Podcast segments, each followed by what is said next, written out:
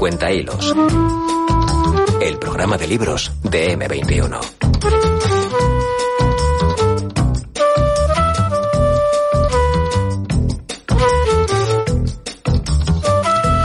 Hola, ¿qué tal? ¿Cómo estáis?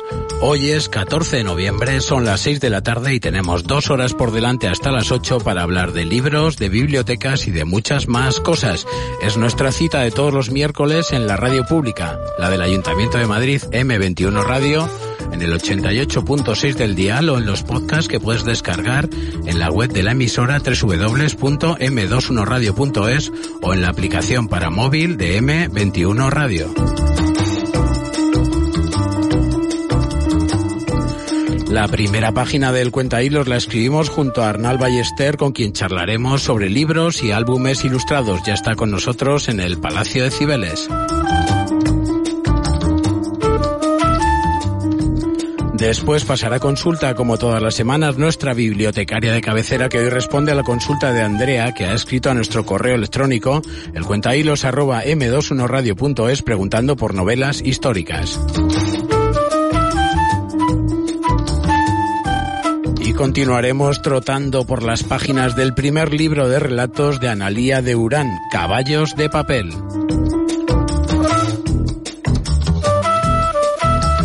Y terminaremos esta primera hora con la agenda semanal de las bibliotecas municipales de Madrid. Recibe un saludo de Samuel Alonso Miñaca y de Javier López en el control de sonido, haciendo que todo esto sea posible. Comenzamos. M21, por favor, escúchenlo. Cuenta Hilos es precioso. Es, es un programa de difusión de la lectura muy, muy, muy bonito.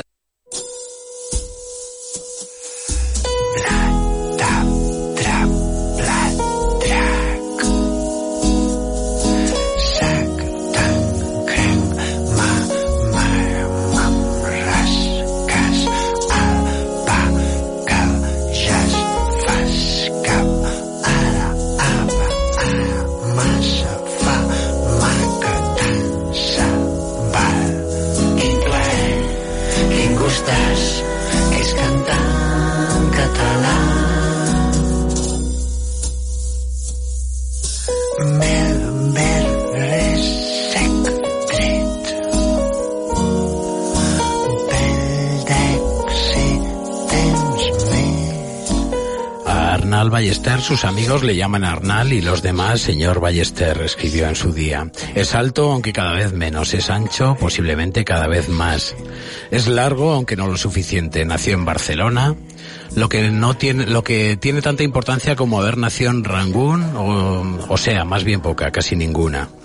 A veces dibuja por dinero porque tiene que vivir, pero le gusta más dibujar por placer, porque vivir bien le gusta más que vivir a secas. Ha ilustrado libros para niños, tenemos contabilizados más de 50 y por alguno hasta le han dado premios que el cartero le entregó, le entregó arrugados. También ha ilustrado muchas cosas para mayores. Dice que por mucho que se esfuerza, no acaba de, no acaba de ver la diferencia porque los mayores cada vez son menos adultos y los niños pronto dejan de serlo. Arnald Ballester tiene la intención de dejarlo todo a los 101 años porque es amante de la simetría. Tal vez lo consiga. Y esta tarde está con nosotros en M21 Radio. Buenas tardes, Arnald. Buenas tardes, Samuel. ¿Qué hay? Bienvenido. Muchas gracias. No sé por dónde empezar. No sé. ¿Cuántos años ilustrando? Uf. Pues, a ver, eh, de hecho, ilustrar profesionalmente, como quien dice, de los 15 años y tengo cerca de 64, o sea que calcula. Eso con, con algún parón de 10 años de por medio, o sea, pero, pero sí, es, es mucho tiempo. Entonces sabrás responderme a esta pregunta, ¿qué es ilustrar? Pues ilustrar es, eh, es opinar gráficamente sobre un texto, para mí. Y cuando digo opinar en el sentido más amplio, ¿no? Es decir, de, es glosarlo, es interpretarlo, es eh, contradecirlo, a veces. Para mí es eso. ¿Qué debe primar en la ilustración? ¿La comunicación o, o la estética? O, ¿O qué? Uy, a mí me resulta muy difícil separar ambas cosas. No, no, no veo cómo hacerlo. ¿Tú crees que eres de los ilustradores que ilustran desde la sugerencia? Mm, pues no, eso sí que no lo he pensado nunca, Samuel.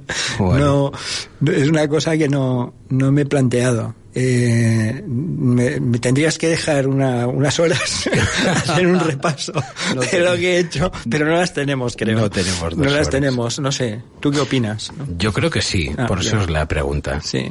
Yo creo, bueno, de hecho, mira, esta, estos días cuando estaba preparando esta entrevista, digo, voy a hacer preguntas que no le haya hecho nunca a Arnal. Pues esa no me la habían hecho nunca. No, no, ni, yo tampoco te la había hecho. no, pero eh, tenía tus libros encima de la mesa preparando la entrevista. Mm. Entonces, por ejemplo, este que tengo ahora mismo en la mesa, que es mm. El día antes de la revolución de Úrsula K. Lewin, de, publicado por Nórdica.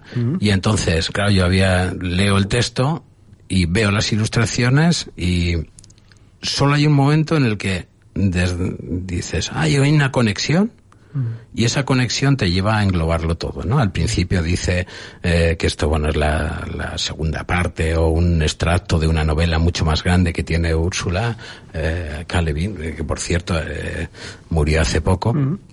Y dice que habla de, de un país que es anarquista, tal, y entonces de repente tú haces un catálogo de, de anarquistas. Por eso digo desde la sugerencia, porque en realidad casi como que estás ilustrando, como dice Emilio Urberuaga, en vez de desde el salón donde se está produciendo la, la acción, se estás desde la calle prácticamente ilustrando. Mm. Sí, hay algo de eso. Es decir, eh, cuando me has preguntado qué era para mí ilustrar, justamente te decía que, que es interpretar un, un, texto, opinar, y claro, eso engloba muchas variantes posibles, como fue el caso de ese libro, en el que, como tú decías, eh, bueno, primero pensé que era un libro que tampoco necesitaba de mis ilustraciones, al menos en el sentido en que todo el mundo piensa que las ilustraciones tienen que funcionar, y pensé, bueno, ¿qué puedo hacer yo ante un texto tan bonito y tan bien escrito? Y dije, bueno, pues vamos a, a vamos a, establecer ese punto de contacto que es eh, una cierta visión sobre el anarquismo. Pero que es muy interesante porque mm. te desplaza, o sea, te haces otras lecturas totalmente distintas, ¿no? Completamente. ¿Eso empezaste a hacerlo desde el principio o no? Sí, yo creo que sí. Creo que sí, que es cierto que cuando empiezas a ilustrar eres como más descriptivo en relación al texto, eso yo creo que le pasa a todo el mundo, pero siempre ha habido esa dimensión de, de interpretación, de, como de una segunda lectura, ¿no? De cómo ver las cosas por detrás, sí. Mm, ¿Y cómo crees que ha cambiado el panorama en todo este tiempo de ilustración, en el mundo de la ilustración? Pues, pues la verdad es que es que creo que ha cambiado sobre todo en cuanto a, que existe más cantidad de ilustradores, que normalmente son gente formada como tal. Eso es una diferencia en relación a la época en la que yo inicié mi, trabajo, mi carrera.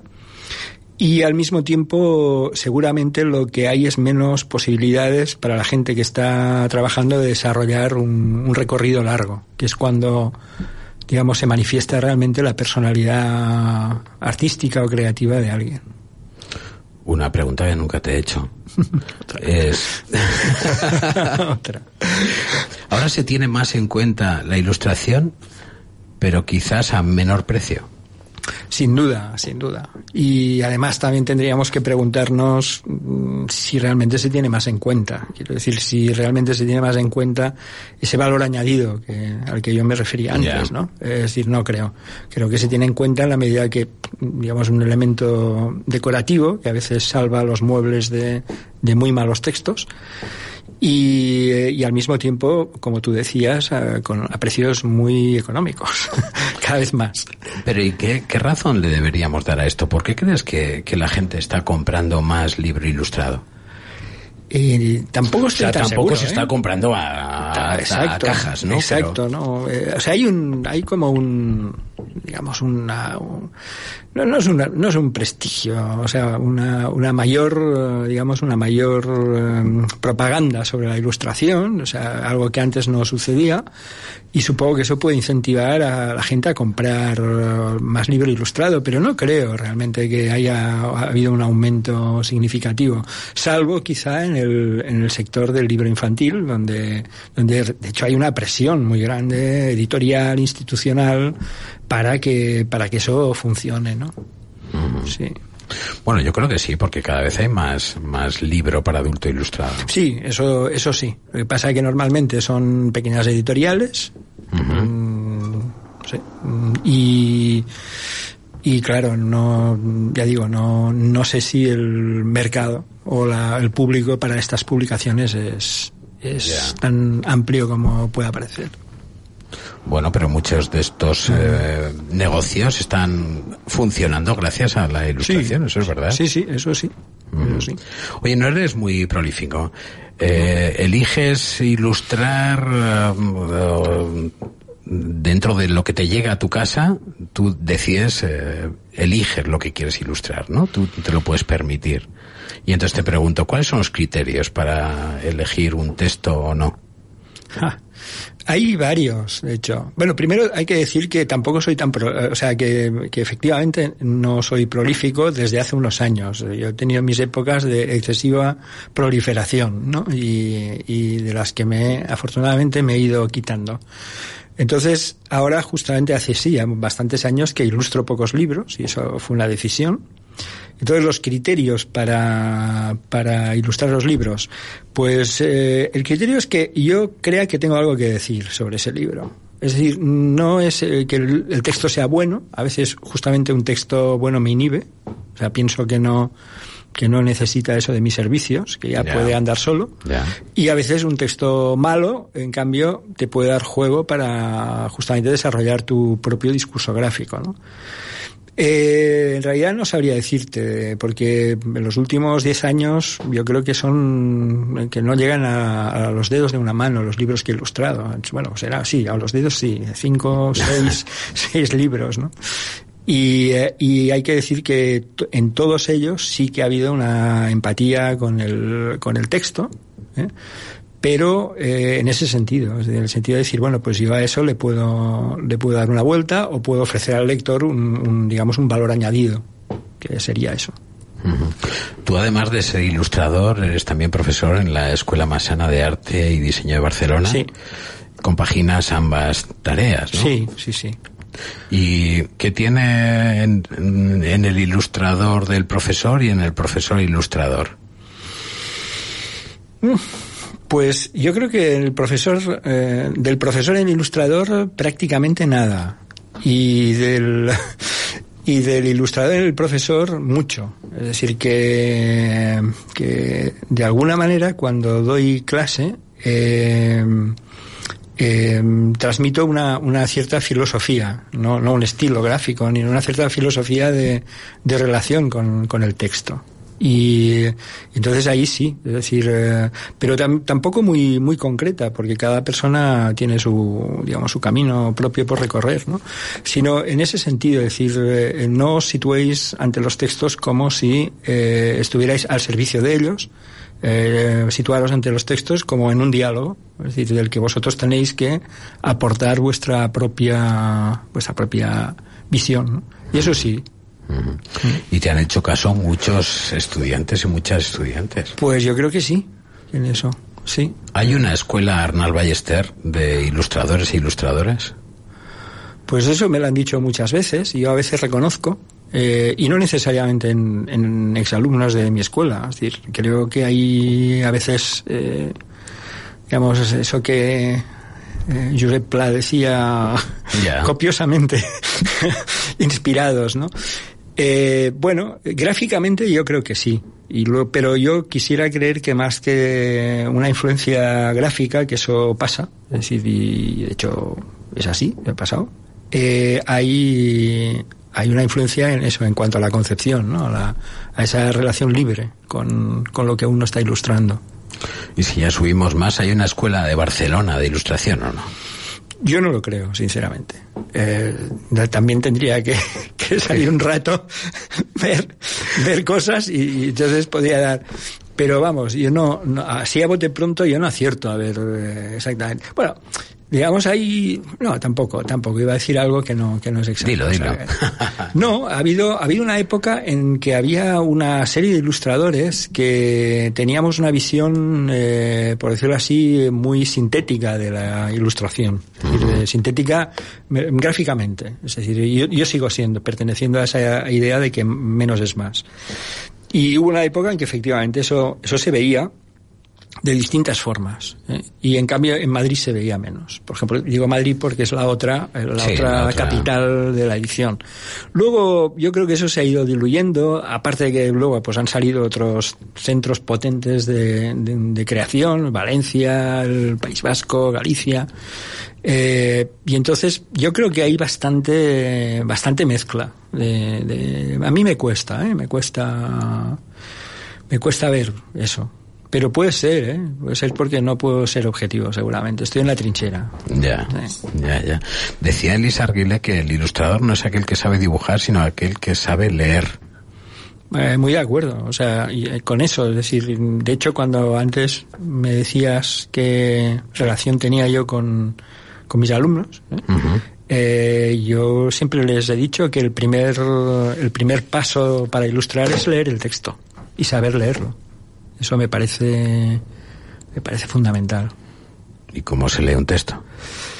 Pues eh, como Dios También, te da a también, entender. puede, también puede salir un ratito, volver. No, ¿cómo se lee un texto? Eh, yo creo que, que, a ver, se lee un texto juntando letras, eso sí eso es fundamental.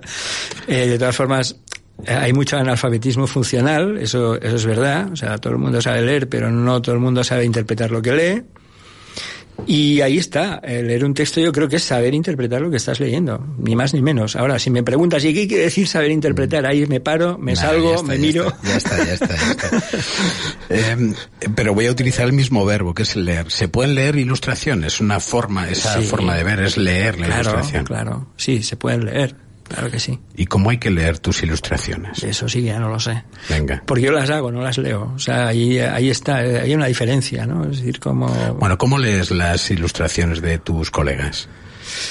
Pues, eh, hombre, yo las leo en distintos planos, ¿no? O sea, hay una, hay un plano que es el de si una ilustración me atrae o no me atrae visualmente, eso es importante. Pero al mismo tiempo, eh, muchas veces noto que una ilustración me atrae justamente porque veo un discurso en ella, ¿no? O sea, que no es tanto el, el, digamos, el artificio formal como el hecho de que me está transmitiendo una, una idea potente. Y eso hace que a veces a mí me gusten ilustraciones que no gustan al, igual al 90% de los humanos, ¿no? Porque me fijo mucho en, en esa, en esa dimensión. Y luego, pues sí, hay otro tipo de ilustradores que quizá me interesan más por, por, por la gráfica, por la manera que tienen de hacer las cosas. Lo que no me interesa nunca es un ilustrador que, aunque sea muy atractivo gráficamente, no dice nada. Y de esos hay muchos. Hay muchos en el Eh, panorama. Sí, Más que gente que diga cosas Sí. interesantes. sí. Igual me, me estoy haciendo viejo y un poco cebolleta, ¿no? Es decir, ya. Va, Pero va. ¿Tú te acuerdas de cuándo nos conocimos? Sí, creo que fue en Salamanca hace un montón de años. En el sí. año 97. 97 o sí. Yo siempre he contado que ahí dimos la... eh, firmamos la defunción del álbum ilustrado.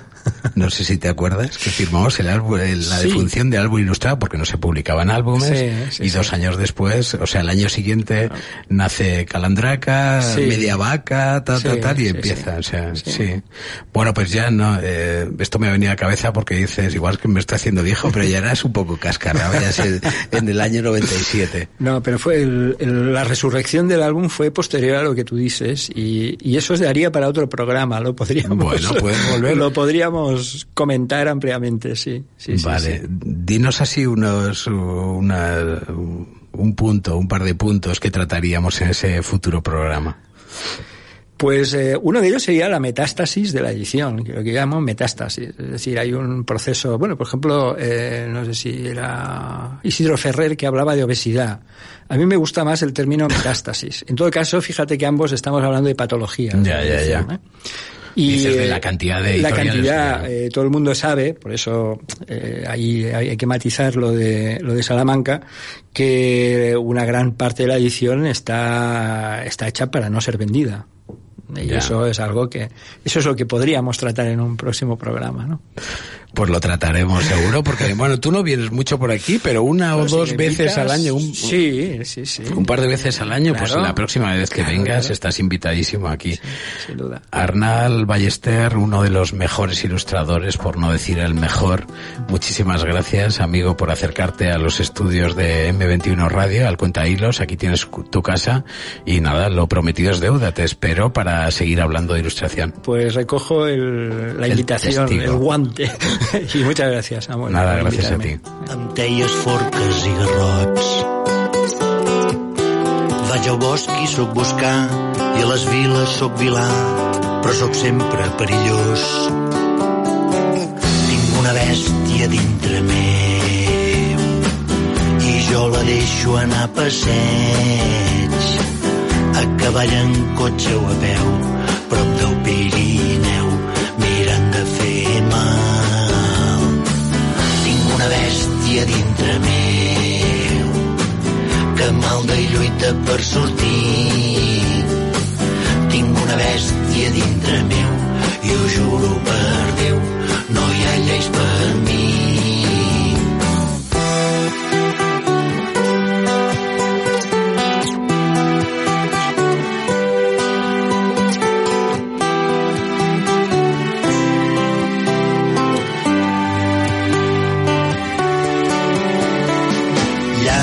serenos, peus de porc. Tristes serenates, vora el foc. L'ànima em fa figa i vinc boig. Fugen les pobilles i jo a la plec faig el boc. Si hi ha un conflicte i vols guanyar, l'altre bàndol l'has de destruir. Noi, no siguis cagamiques, que has de ser menys pacifista que no ho és ton enemic. Tinc una bèstia dintre meu, les venes plenes de verí m'escriu les lletres i els acords i és tan sols per això que sóc cantautor.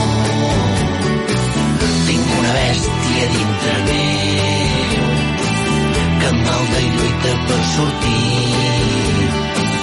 Tinc una bèstia dintre meu i ho juro per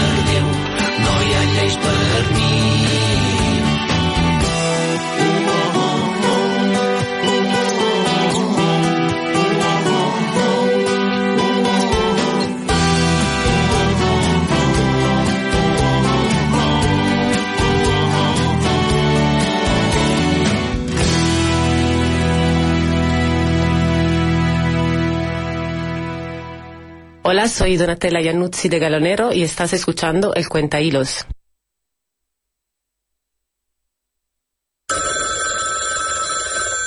Bibliotecario de cabecera, dígame.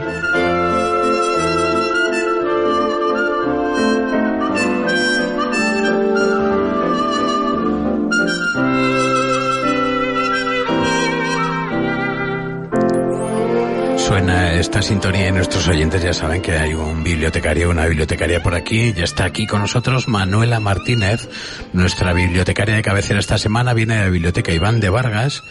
Bienvenida de nuevo al Cuenta Hilos. Gracias. Primero te voy a dar una mala noticia que me acaban de pasar. Ha muerto el escritor mexicano Fernando del Paso. El que fue Premio Cervantes 2015. 2015. Bueno. Yo estaba, estaba leyendo la noticia mientras esperaba. Vaya. Bueno, pues nada.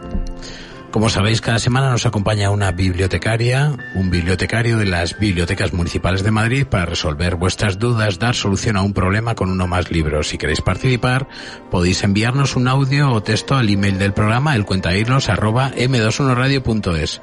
Si te parece, Manuela, vamos ya con la pregunta que ha llegado en un correo electrónico. Es una nota de voz, es de Andrea y dice así. Buenas tardes, soy Andrea y me gustaría recibir alguna recomendación sobre novela histórica. Muchas gracias. Gracias a ti, Andrea. Manuela, vuelven a ataque los históricos. Los históricos, sí. Nuestro oyente quiere novelas históricas. Yo creo que salió ya esta pregunta en no sé cuándo. Sí, a lo mejor no preguntando tan directamente por novela histórica, pero sí. Espero que le hayas dado una vuelta. Alguna le he dado, sí. Vale. Hombre, si algo hay que reconocer a la novela histórica es que ha reconciliado a mucha gente con la lectura.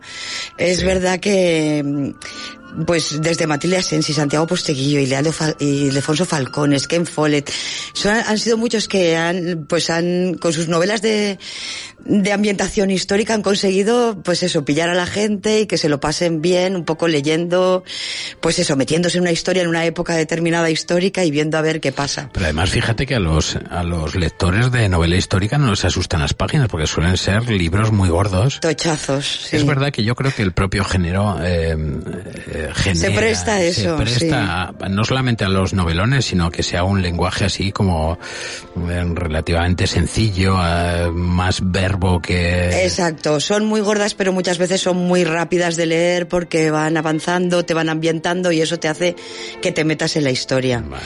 Y, y la verdad es que se disfruta y mm, también es verdad que, que a veces lo importante es leer, aunque sea pues de evasión o de...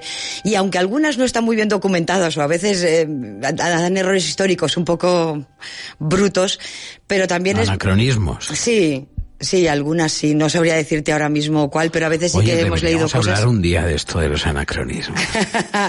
bueno, lo preparamos seriamente y, y atacamos el tema porque hay muchas que a veces ves y dices, yuju, con la que han metido Pero aquí. esto como en la película del Cid que dice que sale un reloj y ese tipo de cosas, ¿o no? Exacto, es un poco ese punto, sí. Bueno, a ver, ¿qué que de repente te hablan de hechos que dices, esto no pasó en este momento, en esta época.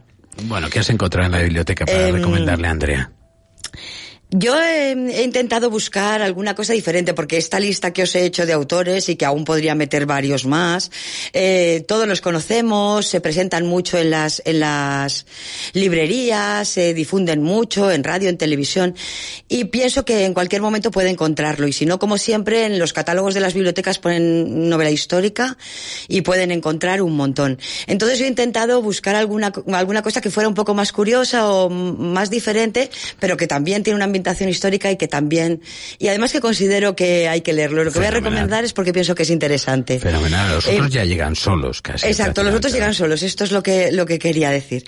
Y mm, entonces, al hilo de que en Europa se estaba celebrando el aniversario de la, de la Primera Guerra Mundial Sí. y que andaban los gobernantes por ahí eh, reunidos intentando hacer un homenaje, pues busqué alguna novela sobre la Primera Guerra Mundial y encontré una que yo leí hace tiempo y que me parece muy divertida, pero a la vez muy, muy bien contada, que se llama Las aventuras del, valor- del valeroso soldado Sveg. Zweig. Zweig, no sé Sí, cómo sí. se pronuncia.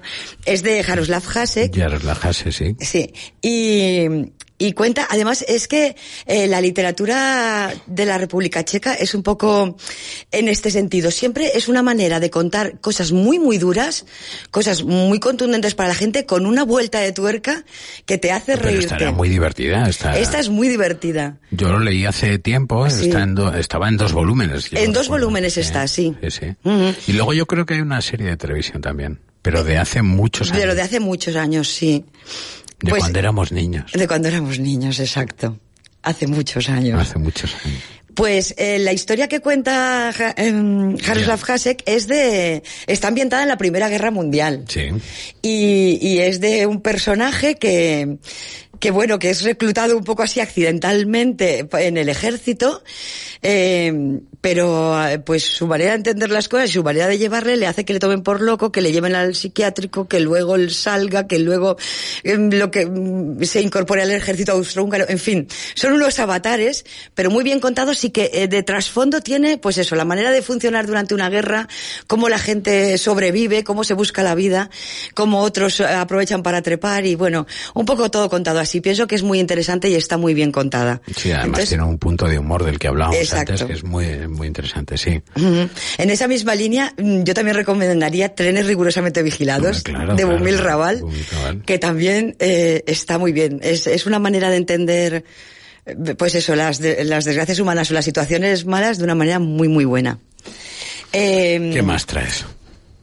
Otra que, que, quería recomendaros, porque ya sabéis que la Biblioteca Iván de Vargas tiene una sala especializada en Madrid, y esta la encontré allí, pensé que podía ser interesante porque está ambientada en Madrid, y se llama Invierno en Madrid. Bien. Es de CJ Sanson.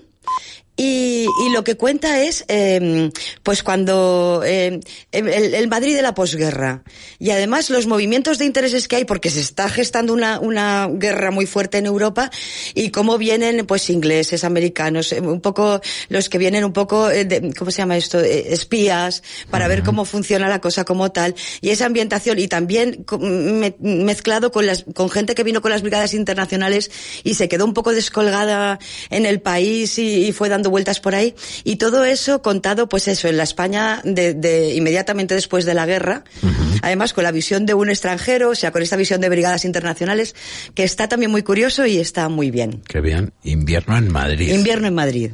Este no lo conozco. Uno más venga y por último, ya sabéis que siempre me gusta, pues eso, otro tipo de, otra manera de contar las historias y que está muy bien. Eh, es verdad que me he ceñido bastante a, a, historia española, pero es que hay cosas muy chulas, versión original, con lo cual yeah. mucho mejor para leer esto. Y el siguiente es, es una novela gráfica sí. que se llama el, el arte de volar. Ah, buenísimo. Que es de Antonio Altarriba. ¿Y Kim? Y cuenta, y Kim, es, el guionista, el dibujante y... Sí, como hemos tenido antes Arnal, digo, no vamos a olvidarnos del ilustrador. De los ilustradores, claro. es verdad. Todos mis respetos a los ilustradores, que es verdad que son los que dan vida al final a las, a las novelas gráficas junto con la historia.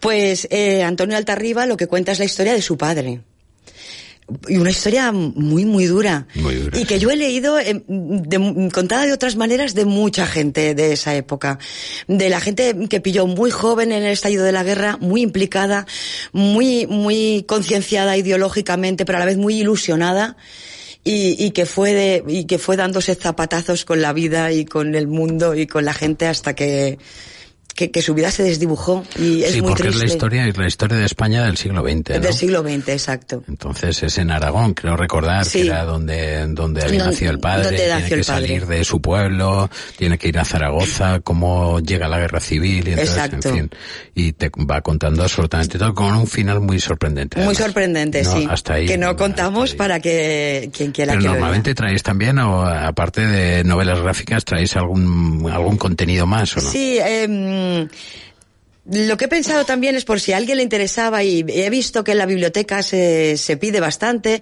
y que también y estuvo en la tele y a la gente le gustó y entonces tenemos completa la serie de Isabel. En las bibliotecas. Sí. Ah, vale. Isabel es la reina, la reina de España, la primera. Sí. La y católica. La católica, eso. y entonces, pues nada, la gente dice que está muy bien contado, que la ambientación no está mal a mí no me acababa mucho de convencer, pero he pensado que a la gente que le guste la novela histórica, la narrativa histórica, a lo mejor se puede ver la serie y bueno. le puede resultar interesante. La tenemos también en todas las bibliotecas. Bueno, y es uno de los materiales que está en las bibliotecas. Entonces, haciendo recuento, tengo yo aquí las aventuras del valeroso soldado Smite, de, de Bubil Raval, has soltado ahí así como quien no quiere la cosa, trenes rigurosamente vigilados, no, ¿cuál sí era? Sí, esa, esa. Rigurosamente vigilados, Invierno en Madrid, El arte de volar e Isabel. Uh -huh. Bueno, pues lo dejamos así. Sí. Andrea toma muy buena nota y Manuela, mmm, no te vayas muy lejos porque dentro de un ratito nos cuentas alguna de las actividades de las bibliotecas Venga, municipales. vengo con la agenda. Venga, gracias. Hasta ahora.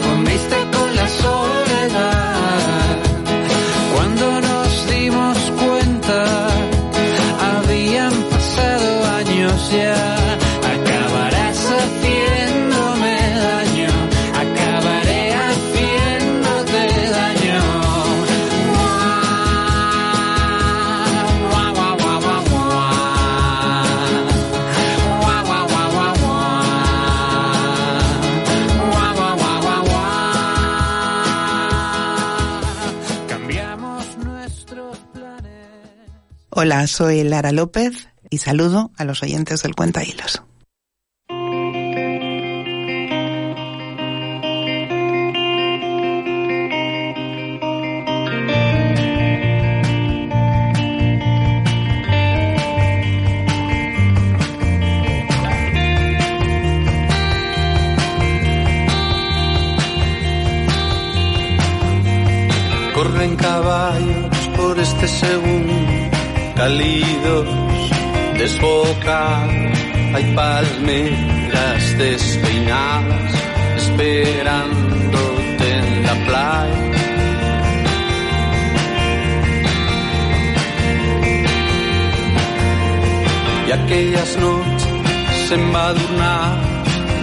Salivas como apagadas las luces de la ciudad con tan solo Analía de Urán nació en la ciudad de Córdoba, pero en la lejana Argentina, lejana desde aquí, para ella es muy conocida.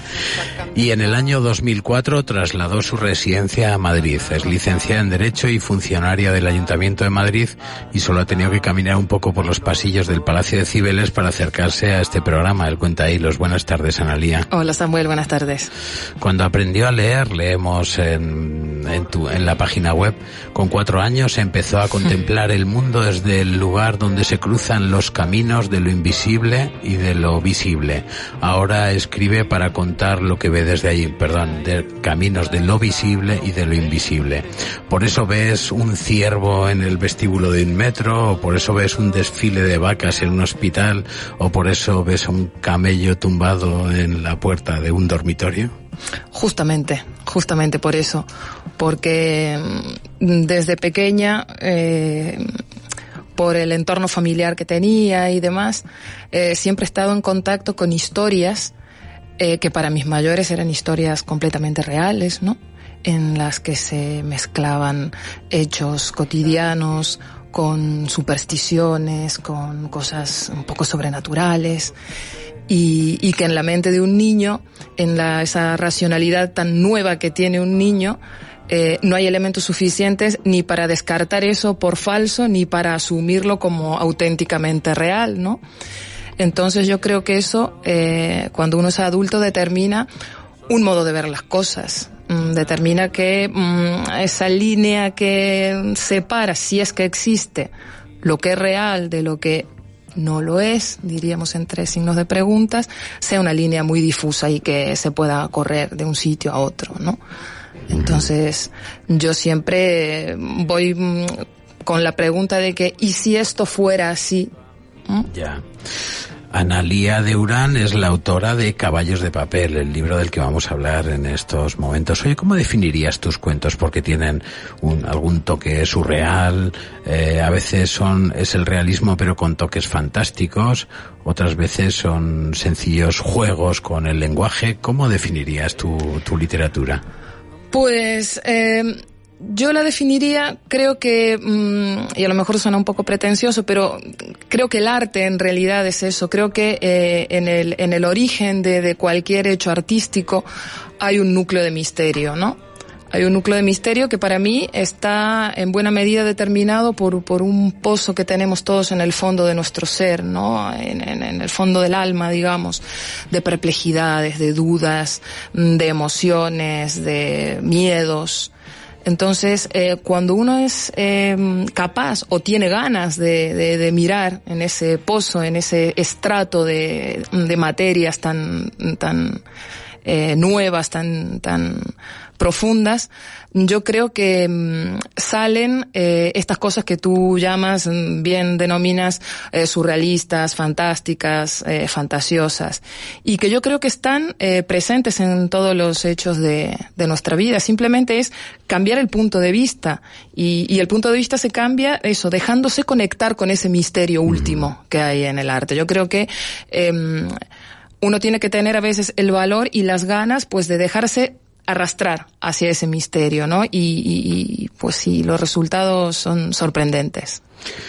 Sabes que leyendo el libro se me ha hecho corto, porque sí. son casi 20 cuentos, son 19 cuentos creo, en 100 páginas. Sí. ¿Por qué tan breve? Porque eh, una de las cosas que yo he querido hacer en estos cuentos es eh, tratar de, de, atrapar lo eterno que tienen algunos instantes, ¿no? Eh, entonces, me parecía que no procedía a alargar demasiado las historias. Quería que fueran eh, historias breves, como impresiones, ¿no? Eh, la, la, las impresiones que, que, un determinado hecho te deja en el alma, en el, en, en, en el recuerdo. Y... Como un niño agarrado al cinturón, un cinturón lleno de caballos. Eso o, es. O un espejo que no se tapa eh, delante es. de una persona que está muerta, una bicicleta que se convierte en caballo, ¿no? Esos son los... porque tú eh, creas desde una imagen. Yo creo desde, desde muchas imágenes, sí. Desde imágenes y a veces desde palabras. Eh, ¿Cómo esas imágenes acaban convirtiéndose en un cuento? No lo sé. Mm, A veces son imágenes que han corrido a, a lo largo de, años, de 40 años, de 20 años, imágenes que en un determinado momento salen de, de, lo más profundo de tu memoria cuando las creías completamente olvidadas. Y salen con una fuerza eh, nueva, salen eh, proyectando relaciones hacia otras cosas. Y, sí, entonces hay, hay imágenes eh, de mi infancia más, más mm, primitiva, imágenes recientes, hay músicas, hay sonidos, hay palabras, hay mm, palabras que me deslumbran y que, y que eh, eh, acaban generando un texto en torno de ellas, ¿no? ¿Y cómo se organizan todos estos cuentos? En el libro dices la estructura. Sí. No, ¿cómo? Bueno, es, ah. al final es la estructura, sí. pero quiero decir, te pasó por la cabeza, este va adelante, este detrás, este, ¿cómo organizas? ¿Cómo se organiza un libro de cuentos? Pues eh, yo te puedo decir cómo organicé este, ¿no? Yo en este cuento, en este libro tenía claro que quería empezar con un, con una imagen, con una imagen, eh, la imagen que puede tener un niño muy pequeño, eh, la imagen de su primer asombro, diría. Y quería acabar con una persona que puede ser ese mismo niño, porque me gustaba la idea del libro como un camino que siga el, el, escritor, que sigan los personajes y que en algún momento pueda seguir el lector. Entonces, que el último cuento fuera quizás ese mismo niño siendo adulto, saliendo a buscarse a sí mismo, ¿no? Eh, poniéndose en camino, a ver, a ver dónde está, a ver dónde se encuentra.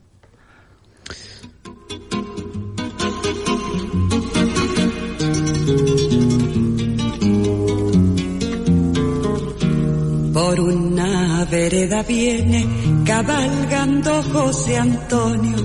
Se viene desde el barranco a ver la flor de Amancaes. En un bere bere criollo va a lo largo del camino. Con jipija papañuelo y poncho blanco de lino. Mientras corre la mañana, su recuerdo juguetea y con alegre retozo el caballo pajarea. Fina garúa de junio le besa las dos mejillas y cuatro cascos cantando van camino de Amancaes. Qué hermoso que es mi chalán, cuán elegante y garboso. Sujeta la fina rienda de seda que es blanca y roja, que dulce gobierna el freno con solo cinta de seda. Que dulce gobierna el freno con solo cintas de seda, porque los caballos. Los caballos tienen en este libro una historia especial, porque en el origen de este libro hay un caballo y en el final hay otro.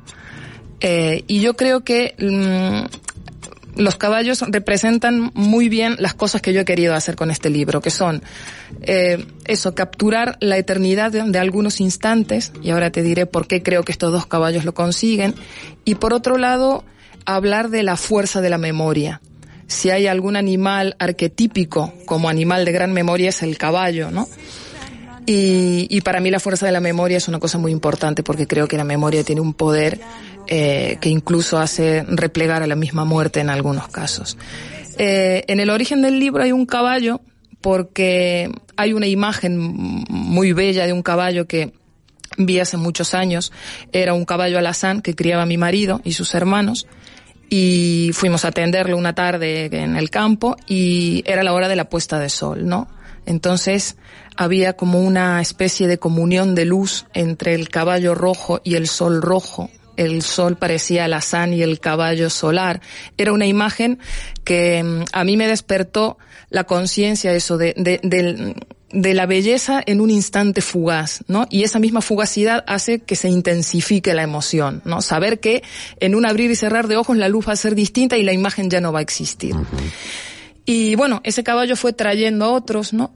A otros a veces eh, los caballos están como eh, en algunos cuentos son ah, es el símbolo de la identidad de un hombre que, que está ahí tambaleándose cuando se desarraiga. En otros casos eh, representa el fuego, la pasión perdida.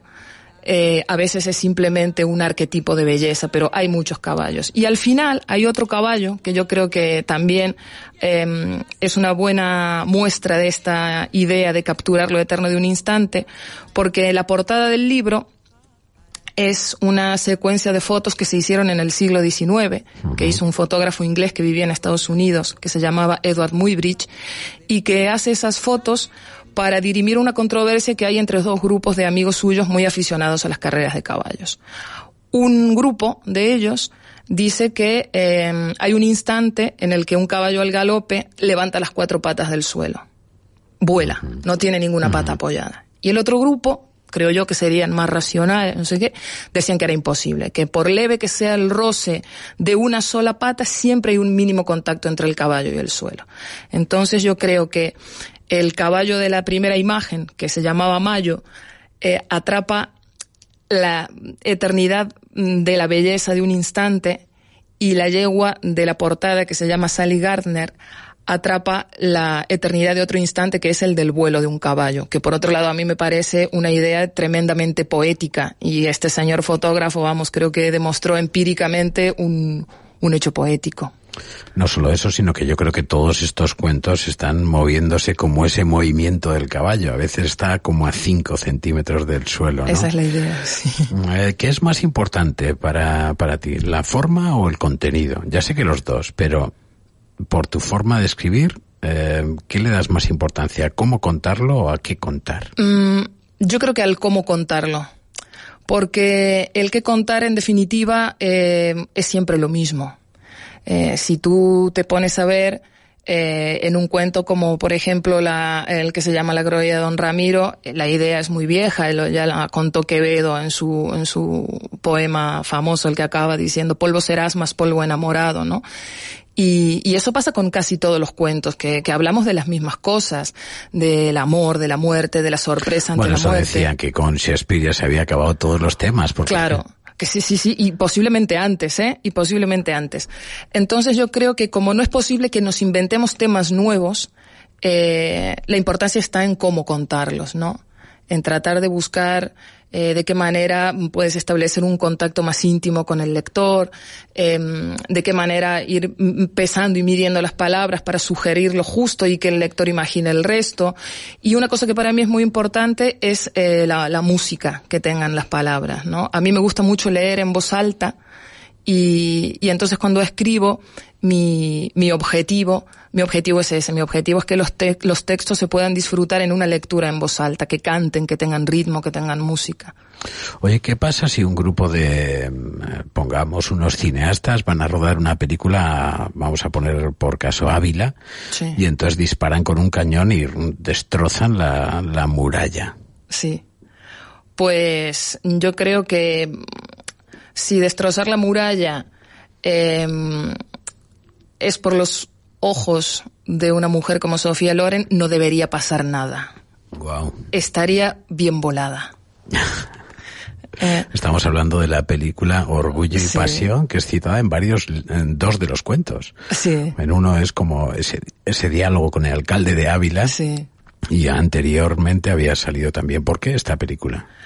Porque esta película fue la primera vez en mi vida que yo vi mmm, la ciudad de Ávila. Yo supe que existía una ciudad que se llamaba Ávila, allí en la lejana Córdoba, Argentina. Una tarde de invierno, yo tendría siete, ocho años, cuando pusieron esa película en la televisión en blanco y negro, claro. Ya.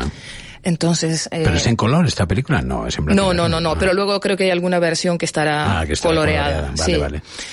Y entonces la imagen de aquellas murallas imponentes y Sofía Loren muriéndose delante de ella, eh, a mí, a mí me, me, no se me olvidó nunca la imagen de Ávila y, y, y a partir de ahí, pues siempre tuve la, la enorme ilusión de conocer Ávila, que fue lo primero que hice cuando vine a España. Luego, por esas cosas de la vida y del destino, acabé casándome con un abulense, pero bueno.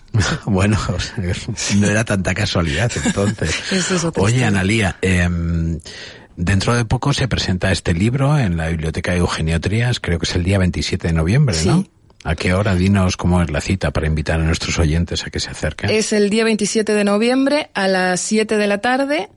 eh, y mm, el escritor que va a acompañarme en la presentación del libro, que es un lujo, es Luis G. Martín. Ajá, genial. Sí, Genial, genial. sí, así que es un verdadero lujo. Bueno, pues y la Biblioteca del Retiro es un espacio magnífico para presentar. 19 cuentos, 100 páginas, daría para mucho más, siendo tan breve.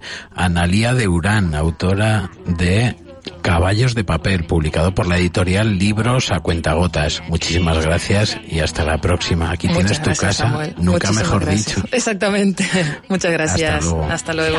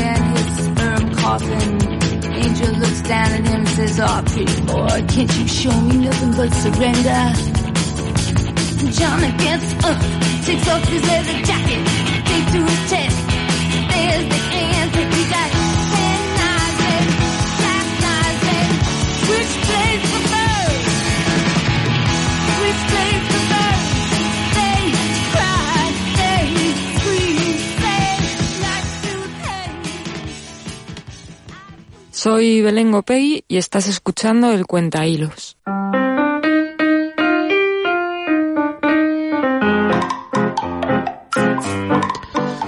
Al final de esta primera hora, como todos los miércoles, vamos a recordar algunas de las actividades de las bibliotecas municipales de Madrid. Eh, seguimos con Manuela Martínez eh, de la Biblioteca Iván de Vargas. Cuéntanos, ¿qué tenemos en estos días en las bibliotecas municipales? Sé que muchas cosas, eh, porque cosas. siempre estáis con la misma historia. "Ah, es que hay tantas cosas en las bibliotecas municipales. Hay muchas cosas. Eh, todas las bibliotecas ahora están bulle bulle porque además, pues eso, con el ambiente que hace fuera apetece mucho. Tenemos nuestros clubs de lectura a todo trapo, nuestros talleres de inglés, nuestras presentaciones de libros. Eh, están todas las bibliotecas con muchísima actividad. Eh, ya sabéis que lo podéis consultar en la página de la biblioteca bibliotecas.madrid.es, agenda de bien. actividades o actividades, allí ponemos nuestro barrio o nuestra biblioteca y nos sale lo que, las cosas que están haciendo y de las que podemos participar. Yo en esta ocasión os voy a, invent- a invitar a, a dos aniversarios. Sí, venga, primero. El primero es el de la Biblioteca de Vallecas. O- 85 años de su inauguración. Eh, durante este mes de noviembre han querido celebrar en esta semana. Eh, nos cuentan que el 13 de noviembre del 33 se inauguraba la Biblioteca del Pueblo de Vallecas por el alcalde, en aquel momento Amosa Cero Pérez. Y en estos días pues quieren celebrar esa pues ese, ese momento de inauguración. Es una biblioteca muy antigua, muy de barrio y quieren pues con su gente celebrar cosas. Eh, el martes tuvieron una- un concierto de la banda de música, recital de poetas también. Eh, hoy tienen un- una charla sobre Leonardo da Vinci y para el jueves, mm, viernes y jueves y viernes tienen otras actividades. Entonces, mm, os las voy a decir por si os apetece. Venga, es arte y decoración de Feng Shui. Sí. El jueves 15. Como son estos vallecanos con el- ahora con el Feng Shui? Ahora con el Feng Shui, ¿qué te parece? Claro que sí. Pues genial. Una visión de la novela negra para el viernes 16. Y también el viernes 16 jugando por el medio ambiente. Pues fenomenal. Será más para los un chavales. variado, un variado. Un variado, pues eso, En este aniversario de la biblioteca. Vale. 85 años. 85 años, genial. genial. Y otra, otra que os quiero comentar es el especial centenario de la hemeroteca municipal. Ajá. Está celebrando en estos días, no se ha traído ninguna actividad en concreto, porque están haciendo pues como charlas, visitas, lo que hemos dicho, os remito a la página, Sí. pero pues eso celebra sus 100 años.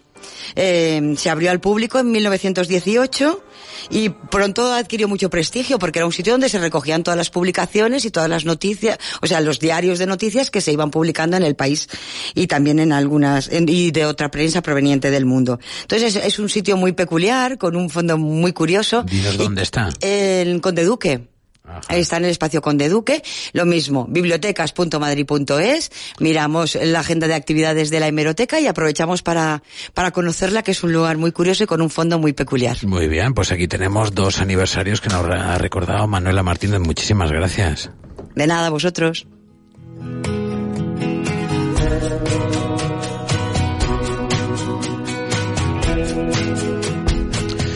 Pues llega el momento de tomarnos un pequeño respiro. Serán apenas dos minutos y medio, pero que nos vienen muy bien después de esta hora. Nada, volvemos con más música y por supuesto con muchos más libros. Eso será a las 7 en punto con más Cuenta Hilos.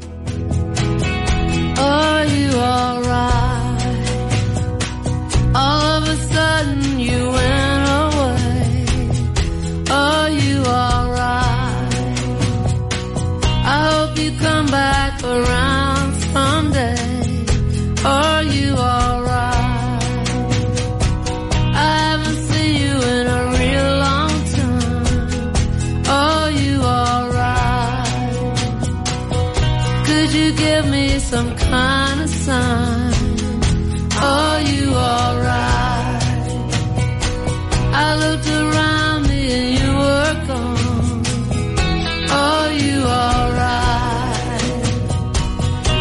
feel like there must be something wrong. Are you alright?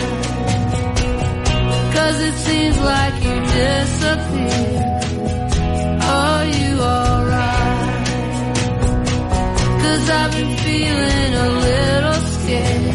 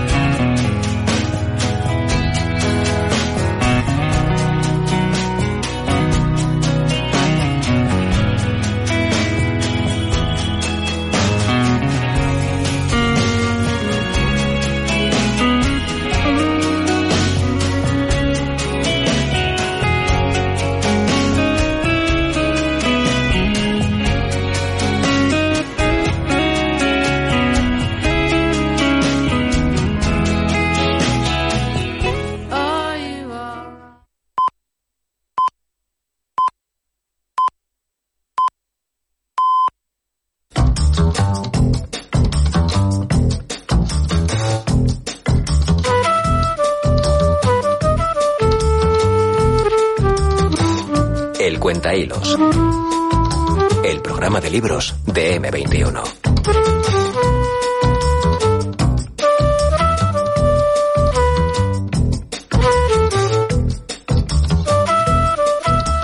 Pues así nos han dado las 7 de la tarde, cuando da comienzo la segunda hora del Cuentahilos aquí en M21 Radio. Estaremos en directo hasta las 8 de la tarde, así que tenemos una hora más por delante. Aquí van los contenidos.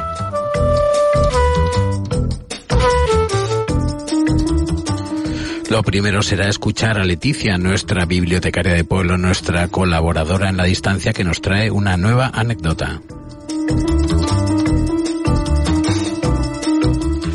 Sol Salama nos presentará en un momento la editorial Tránsito junto a Raquel Vicedo, la traductora de su último libro, La memoria del aire.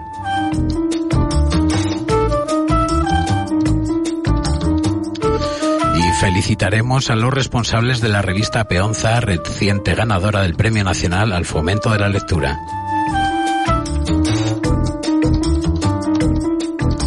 y el epílogo lo escribiremos con el escritor y guionista Carlos Vila Sesto, que viene a presentarnos la primera entrega de la serie juvenil Las Crónicas del Viajante. Esto es el Cuenta Hilo. Recibe un saludo de Samuel Alonso Miñaca y de Carlos Gómez en el control de sonido. Seguimos. Buenas, Samuel. Mira, os voy a contar hoy lo que me ha pasado por ser muy buena bibliotecaria y escuchar a mis usuarios. Eh, muy a menudo viene un, un señor que lee mucho y desde hace muchos años lee, es de las personas que leen mucho y bien, como se suele decir. Y eso, pues siempre que viene, pues nos cuenta lo que, le lo que ha leído, eh, se da una vuelta por la biblioteca, ve las novedades, eh, nos cuenta eh, lo que ha leído en las revistas literarias. Además, me consta que hay gente que escribe y le pasa sus textos para que se, se los corrija. Bueno, pues lo que el señor se ve que entiende bastante. Pues yo cuando viene lo escucho eh, y tal. Pues este señor se dedica a hacer quesos, tiene una quesería. Y me hicieron un encargo, digo, ah, pues nada, digo, igual que Diego viene a la Biblia, digo, pues yo voy allá a comprar el queso y ya está.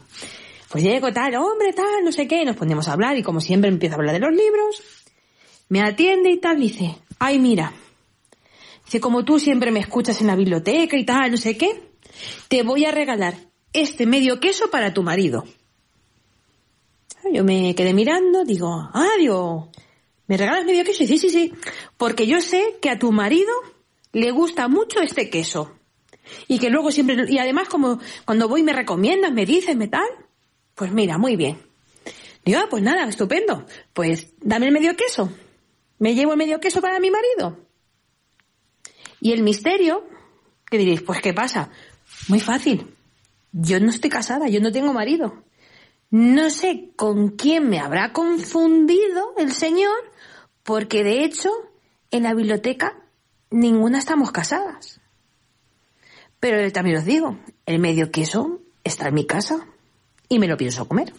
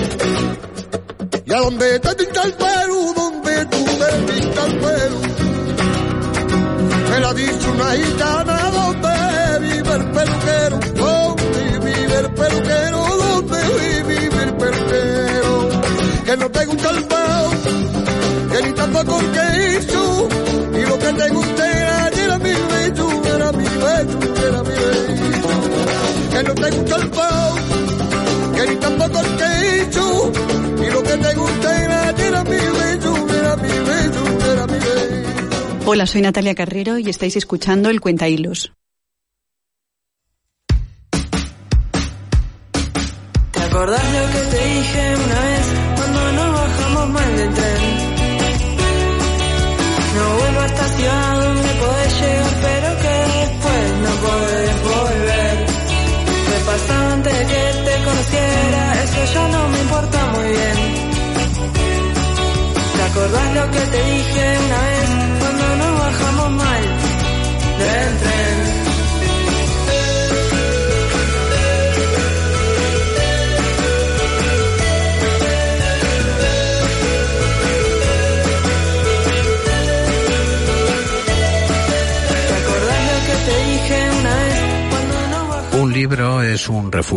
Un lugar por el que extraviarse y adentrarse en lo desconocido.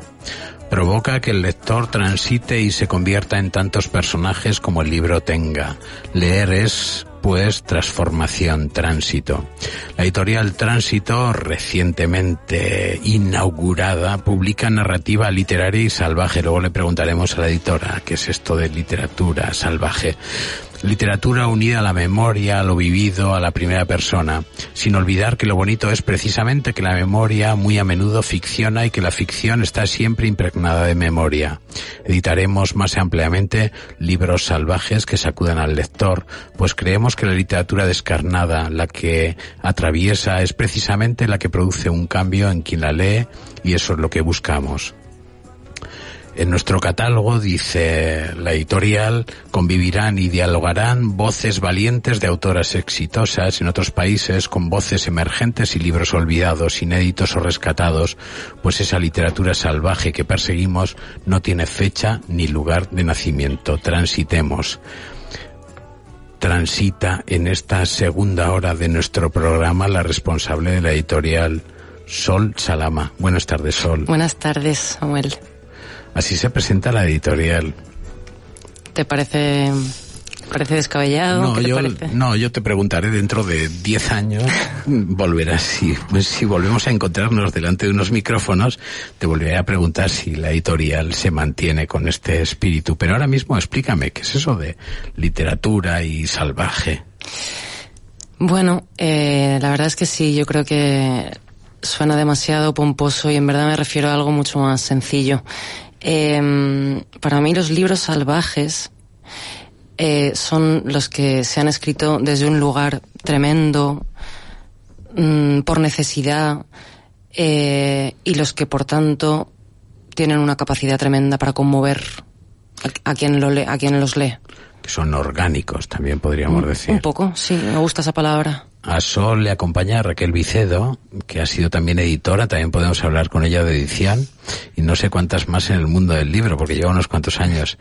Eh, pero hoy viene como traductora de la segunda novela de esta editorial, La memoria del aire. Buenas tardes, Raquel. Buenas tardes. Qué gusto tenerte en el Cuenta Hilos. Gracias. Entre nosotros, ahora que no nos oye la editora, ¿cómo es tránsito? Bueno, ha sido a preguntarle a la peor persona del mundo, porque Sol me, me escribió, me contactó antes de sacar su primer libro, La azotea de Fernanda Trías, que ha sido un auténtico éxito, en, octubre también, y, me escribió para decirme, he leído una traducción tuya, estoy enamorada de, de ese libro que tradujiste y me gustaría que fueras una de las traductoras eh, de tránsito. Eh, en ese momento yo no podía hacer frente a ningún encargo porque estaba muy ocupada. Bueno, porque veo que no paran salir traducciones tuyas. Me ha llegado, eh, Sí. Esta mañana me ha llegado vos Sí. de impedimenta. o sea que- Y además, mm, 500 y pico páginas. sí, Eso ha sido un parto. gordo. Sí, sí, sí. Y, y le dije, pero he echado un vistazo al dossier que me has enviado eh, y quiero trabajar contigo. Eh, esto que estás montando es maravilloso. Por favor, si hay algún texto un poquito más corto y que no corra tanta prisa, avísame.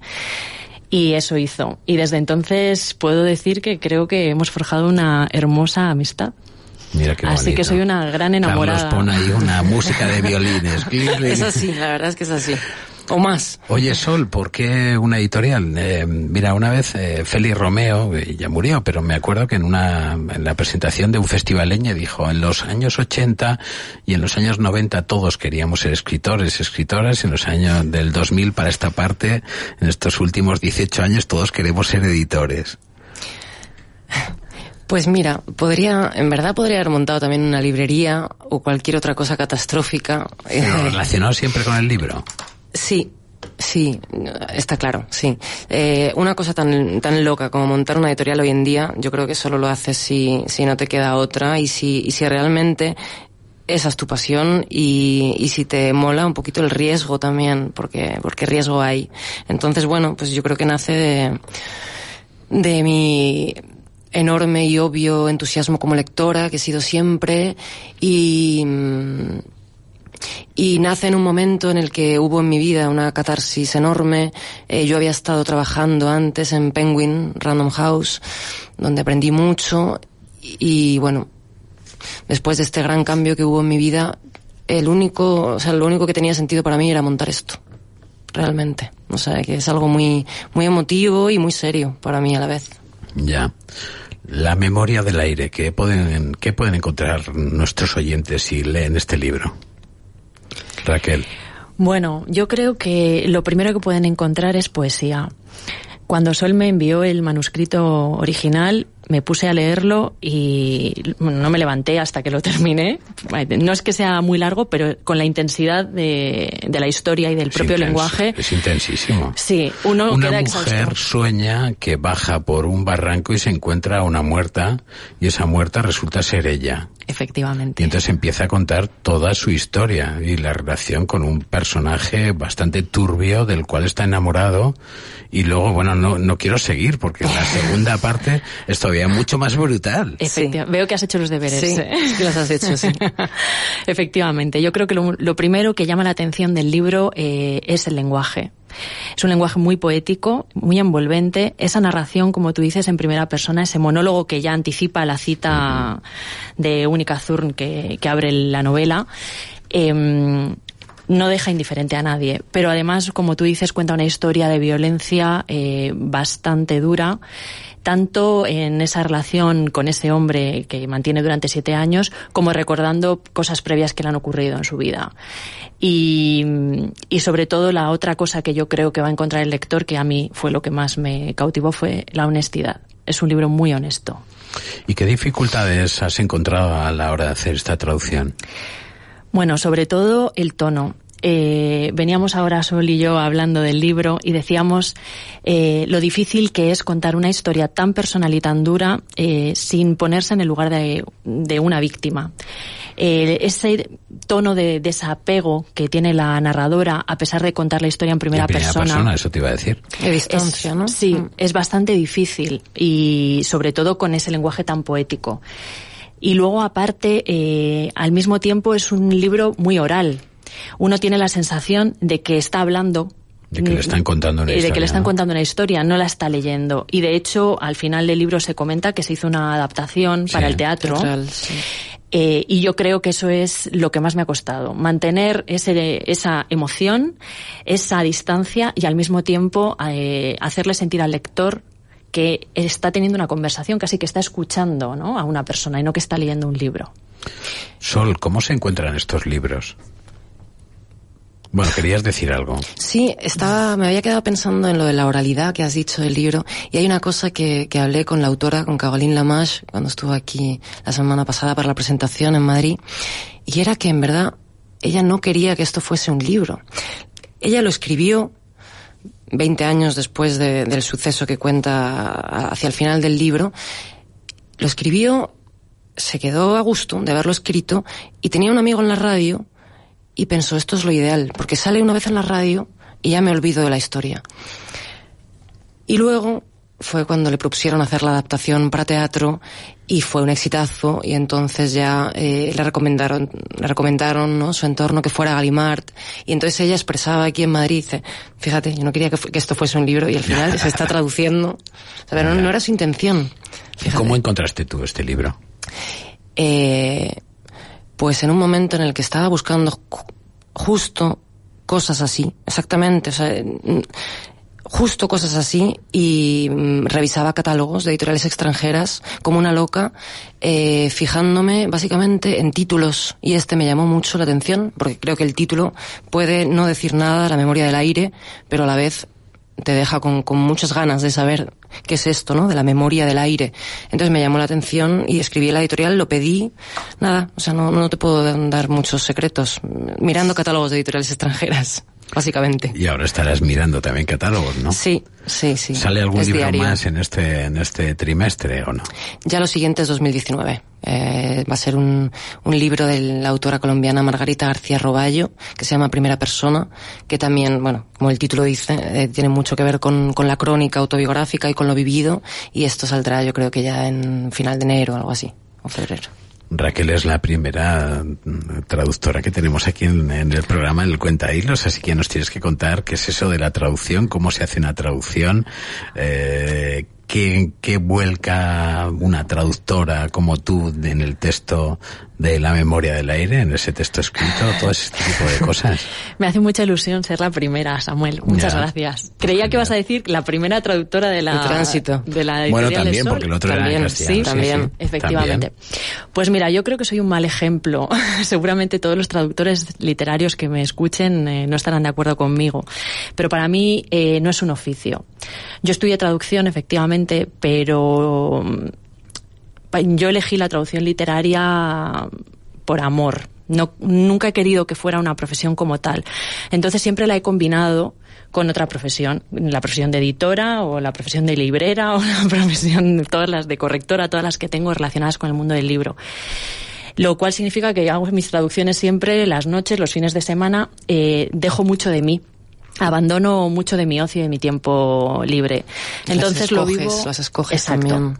Entonces las escojo con mucho cuidado. No traduzco todos los libros que me ofrecen, escojo los libros que me gustan eh, y pongo en ellos de mí todo. De hecho, eh, mi marido dice que no me sienta nada bien traducir, que me convierto. Te conviertes en la autora. Me- que, que tengo alguna algún tipo de desorden y pretensión artística y me creo que soy escritora y que de repente es lo único importante y lo vivo como si fuera mi propia creación. Eh, pero siento una gran responsabilidad a la hora de traducir un texto porque siempre pienso, ¿por qué escogí esta palabra y no otra? O sea, pienso cada coma, cada letra y he ido a topar con una editora igual de obsesiva que yo. Sí, la verdad que estaba pensando que no, yo no te he podido ayudar mucho en eso. Y me entregó una traducción tan limpia y tan impecable que tuvimos que tocar poquísimo. Fu- Fuiste muy capaz de, de transmitir eh, todo lo que has dicho, el tono y la poesía del libro. Eso es tremendo. Gracias. Como ves, estamos No, el libro, en el lo- libro- no, pero hablando de, de este libro, La memoria del aire, eh, yo lo he leído, efectivamente dices, tiene una poética que es difícil de, de explicar eh, porque está contando cosas muy trágicas, ¿no? Pero yo me refería a cuando, cuando se hace una, una, una traducción, es inevitable que pongas algo de, de ti misma, ¿no? Que dices, de repente, claro, el traductor, la traductora, en este caso tú, Raquel, tú eres la primera lectora, por decirlo de alguna manera, una de las primeras lectoras, la primera es la editora, pero tú como primera lectora ya te está implicando, es decir, ya está, ya estás implicada directamente como lectora. Y eso eh, tiene que influir en la forma de, de traducir. Efectivamente. Es decir, que te pilla un mal, en un mal momento y entonces dices, esta historia podría ser mucho más trágica. o No, no, no, Sí. no, sin llegar a tanto. Bueno, pero sí, tienes mucha razón. Ahora mismo estamos hablando de un libro que igual hacemos juntas Sí. y que yo había leído en verano y lo he vuelto a leer con la idea de que a lo mejor pueda ser un libro de tránsito eh, y justamente estábamos hablando de cómo cambia la lectura de un libro en- dependiendo de cómo estás tú. Y cuando estabas de vacaciones te parecía una cosa y cuando estás inmersa en la traducción de este libro o de un libro como vos que en el que casi pierdo el, el pelo literalmente eh, lo lees de una manera totalmente distinta y eso influye influye invariablemente. Por eso yo personalmente me gusta que pase al menos un mes entre que acabo una traducción y la entrego para que tenga ese tiempo como de reposo en el que tú puedas volver a leerlo con unos ojos relativamente nuevos, sin estar contaminado por el texto original y por tus propias emociones. De otra manera. Efectivamente, sí. Eh, siempre hago la, esta pregunta a todos los editores que han pasado por aquí, a todas las editoras les hago una pregunta. ¿Qué es más difícil, hacer un libro o vender un libro? Bueno, no, no soy ideal para que me preguntes eso porque tengo dos libros solo en las Bueno. librerías por ahora. Luego te Eh, cuento lo que han ido diciendo del resto. Eh, supongo, supongo que todo el mundo habrá dicho que venderlo, supongo que será lo que diga yo si me invitas dentro de un tiempo otra vez. Ahora estoy tan, tan, tan agotada de- del esfuerzo que ha sido hacerlo que, que no sé, o sea, no lo sé realmente qué va a ser más difícil. Efectivamente, si miramos las estadísticas, si la editorial es joven editorial, como es el caso de Tránsito, dicen que hacer un libro, si es una editorial que lleva mucho tiempo, dice lo difícil es vender un libro. Oye Raquel, ¿y no te entra el gusanillo de escribir? Sí. Escribes. Eh, no, escribía. Ah. Pero es que desde que me dedico al mundo del libro, creo que ya se me han quitado las ganas. Eh, no sé, creo que si me jubilo alguna vez y tenemos una pensión para poder, poder jubilarnos, quizá me atreva. Pero a mí una, una vez una persona me dijo que el problema que yo tenía para poder ser escritora es que era, me dijo, eres demasiado consciente de ti misma. Para ser un artista hay que ser un poquito más inconsciente. Entonces espero que eso se me cure con los años. Bueno, pero tú estabas diciendo que tu marido te decía que perdías la cabeza, algo de inconsciencia. Ya, has visto que delirios de grandeza totales. Raquel Vicedo, traductora de este libro que estamos hablando, La memoria del aire, y estamos hablando también con Sol Salama, la editora de Tránsito, una editorial a la que seguiremos los pasos después de estos dos pequeños pasitos que ya están en las librerías.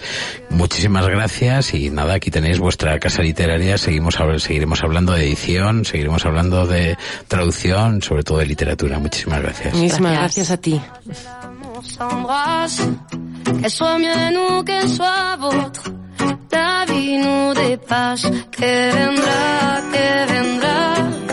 Yo escribo mi camino sin pensar, sin pensar dónde acabará. Dans mes joies, dans mes peines, dans mes choix, dans mes larmes, je laisse aller mes sentiments. Au mieux on écrit son chemin comme on se soigne pour aimer indifféremment. Sur les sables mouvants d'un passé qui s'effondre, je me raccroche à ce que j'aime.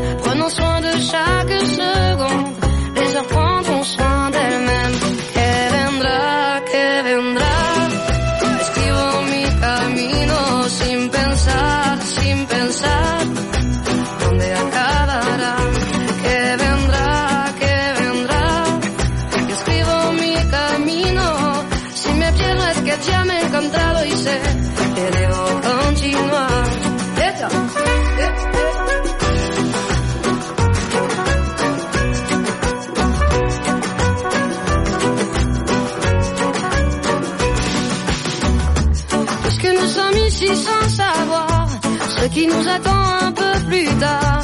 Laissez parler, mon instinct me guérit. Puisque tout cela est bien trop court, j'aimerais jusqu'à mon dernier jour, jusqu'à mon dernier souffle de vie. Que vendrá, que vendrá, jusqu'où j'irai, j'en sais rien, sin pensar, sin pensar sans penser à demain.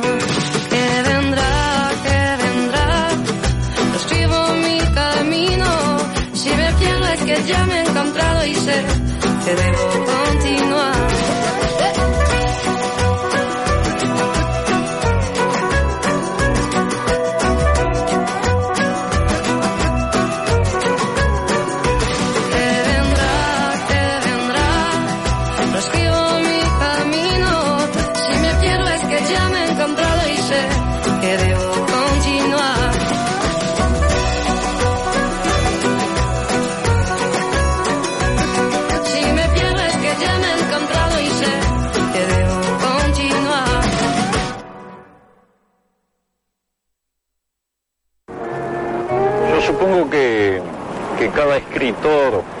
tiene su- sus propias finalidades al escribir una novela.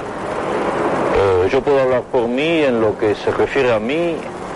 Cada novela que he escrito era una tentativa de acercamiento con ese lector desconocido, pero al mismo tiempo tan, tan presente que sentimos de cerca los escritores. Lo que yo quisiera es que el lector participara en lo que yo hago, que el lector fuese de alguna manera también un poco el escritor, por lo menos en un plano polémico, en un plano de aceptación o de rechazo. No me gustan los lectores conformistas, no me gustan los lectores que se dejan hipnotizar. Me gustan los lectores que trabajan junto con el escritor, que tienen algo que decirle a él y por lo tanto a todos los demás.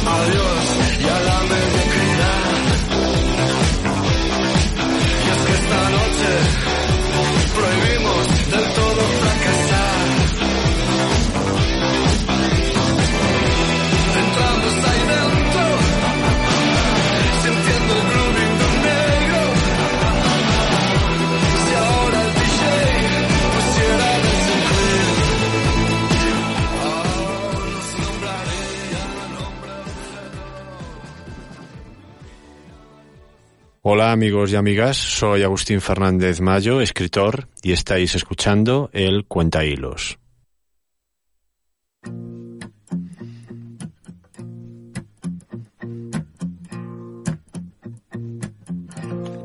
He pintado mi chabola con música de jazz, con pastillas juanolas, rechupeteas. He sellado las ventanas. Hace unos días nos enterábamos de que la revista Peonza de Literatura Infantil y Juvenil era distinguida con el Premio Nacional de Fomento de la Lectura por el Ministerio de Cultura y Deporte.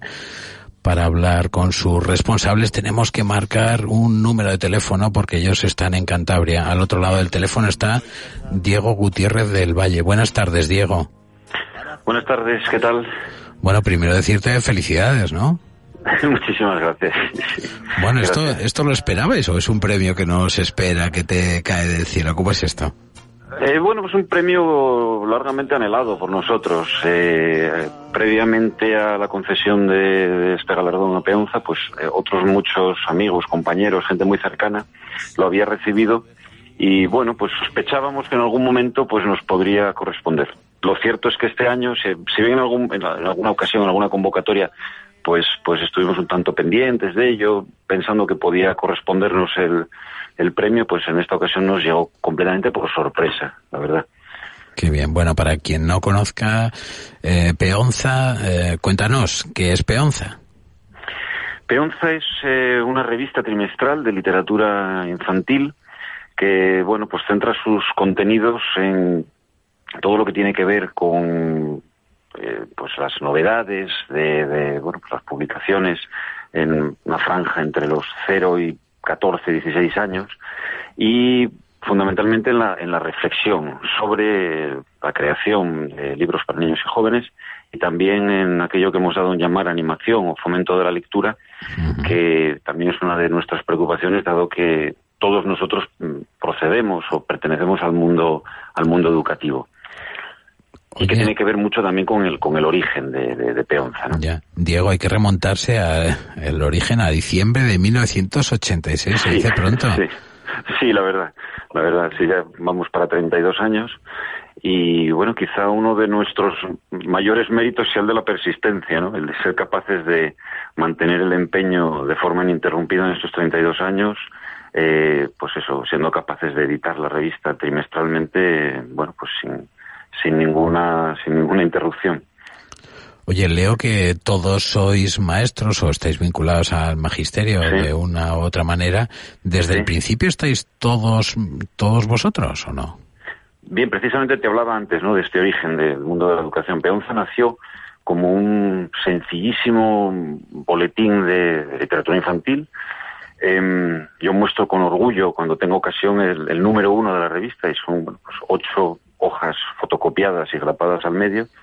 Un- una publicación realmente muy modesta, pero que yo creo que es eh, uno de los números eh, sí, los que vinieron posteriormente, hasta que, bueno, la revista empezó a cobrar un cierto vuelo, esos números yo creo que son, eh, pues, quizá precisamente de los que más orgullosos nos podemos sentir, ¿no? Es decir, echar a, a rodar esa peonza, pues fue el, el- el gran esfuerzo, la iniciativa, y luego, bueno, pues el, el propio, el propio hecho de, de seguir publicándola ya representó en sí mismo un estímulo, ¿no? Que nos ha mantenido, nos ha mantenido en la, en la batalla esta, ¿no? Oye, y vosotros sois, sí. vosotros sois todos eh, articulistas, escribís artículos, pero además hacéis la edición. ¿Cómo, cómo hacéis? Bueno, pues eh, eh, digamos que en este momento ya mm, la revista que es no es una, es una revista que no es profesional en absoluto, pero sí que Es bueno hay absolutamente algunos profesional. ¿Por qué eh, en el aspecto sí, ¿verdad? Pero digamos que eh, estos 32 años han sido un largo aprendizaje para, para, para bueno, pues eh, ir adentrándonos en, en los intríngulis de, de lo que supone editar una revista que sí que en aquel momento pues era tan modesta y tan amateur como te decía al principio, pero que ahora sí que tiene un aspecto realmente profesional y yo creo que se puede exhibir en los estantes de cualquier librería sin desmerecer eh, eh, bueno, pues el aspecto que tienen otras revistas. Lo que sí hemos ido consiguiendo en este, en este tiempo, a partir del colectivo que formamos el equipo de redacción, es sumar una serie de colaboradores, otra serie de, de, de- de- de colectivos en torno a la revista, de amigos, gente generosa que nos ha ido ayudando, y ahí entran pues eh, diseñadores y luego por supuesto pues el equipo de la imprenta eh, que nos bueno pues que, que- que nos ayudan decisivamente en, en esta tarea, ¿no? Bueno, si alguien se acerca a esta revista, porque eh, no se puede conseguir en librería, eso sí. eh, supongo que Tenemos será... una- Dime, dime.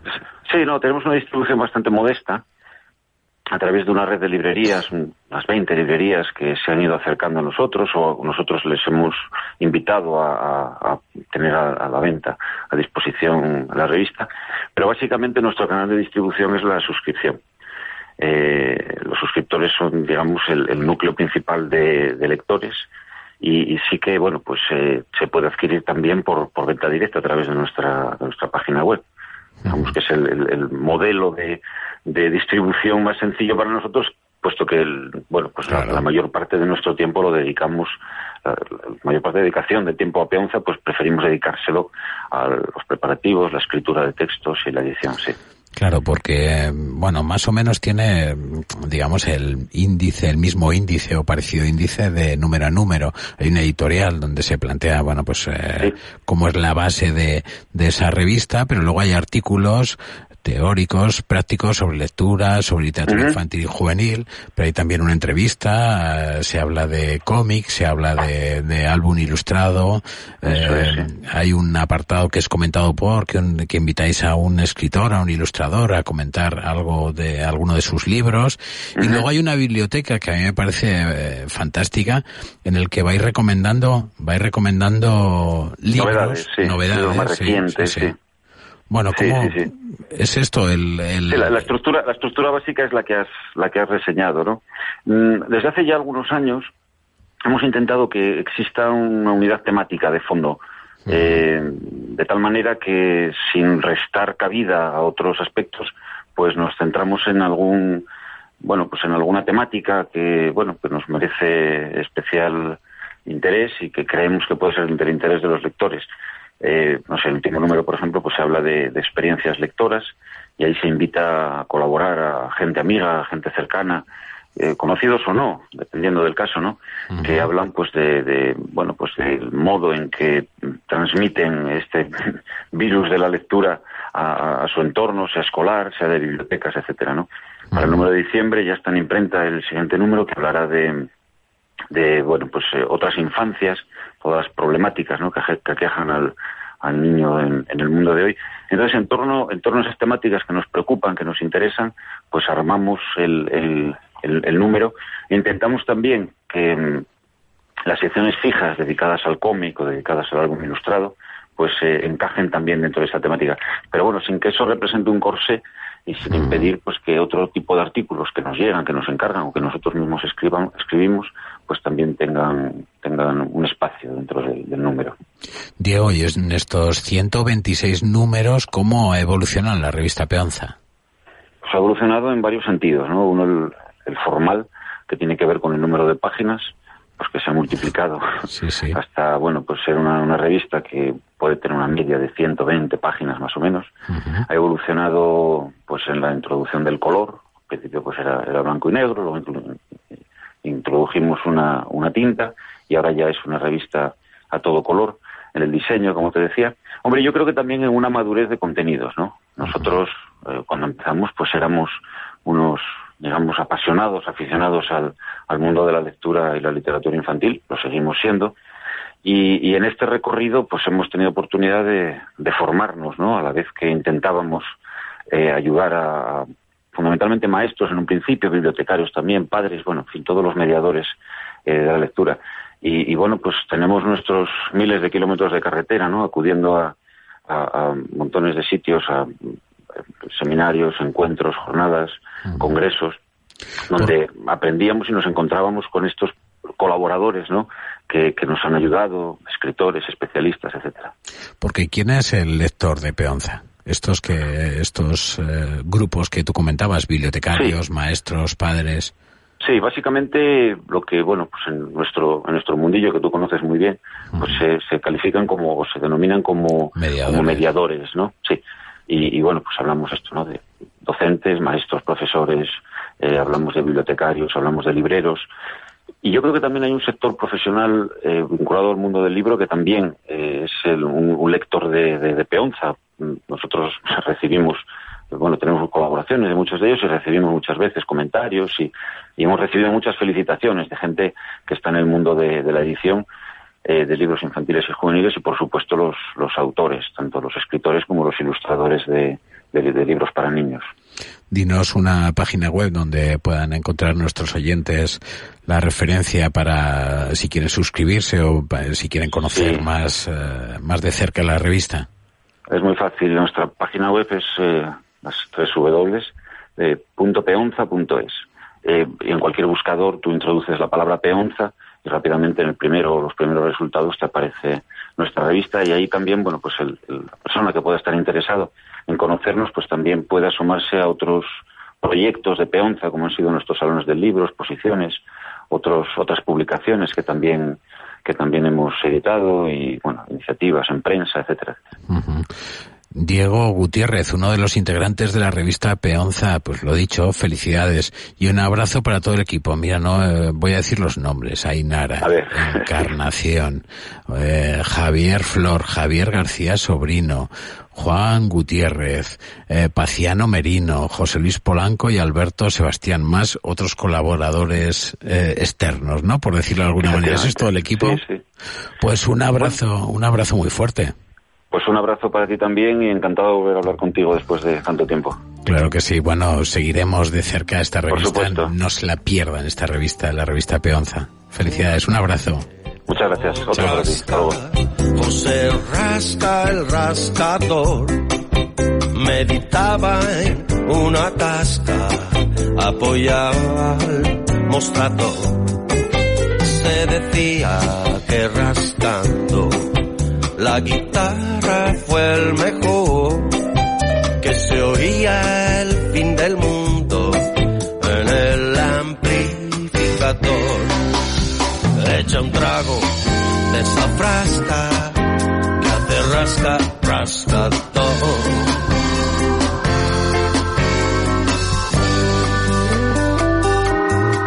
Con su carro americano se metía el rascador por callejas tan estrechas que no entraba ni un temblor.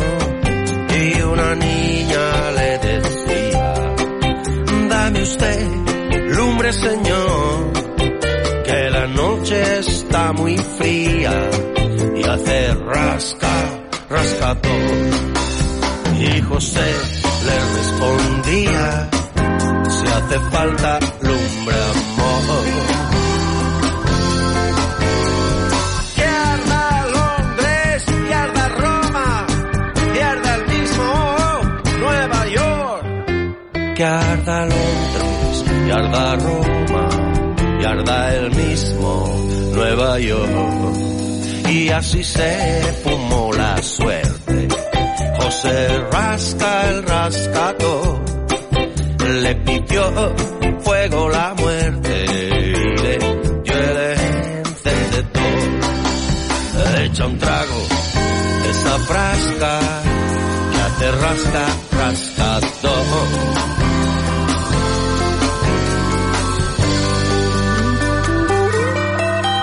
le pidió fuego la muerte y le dio el encendedor.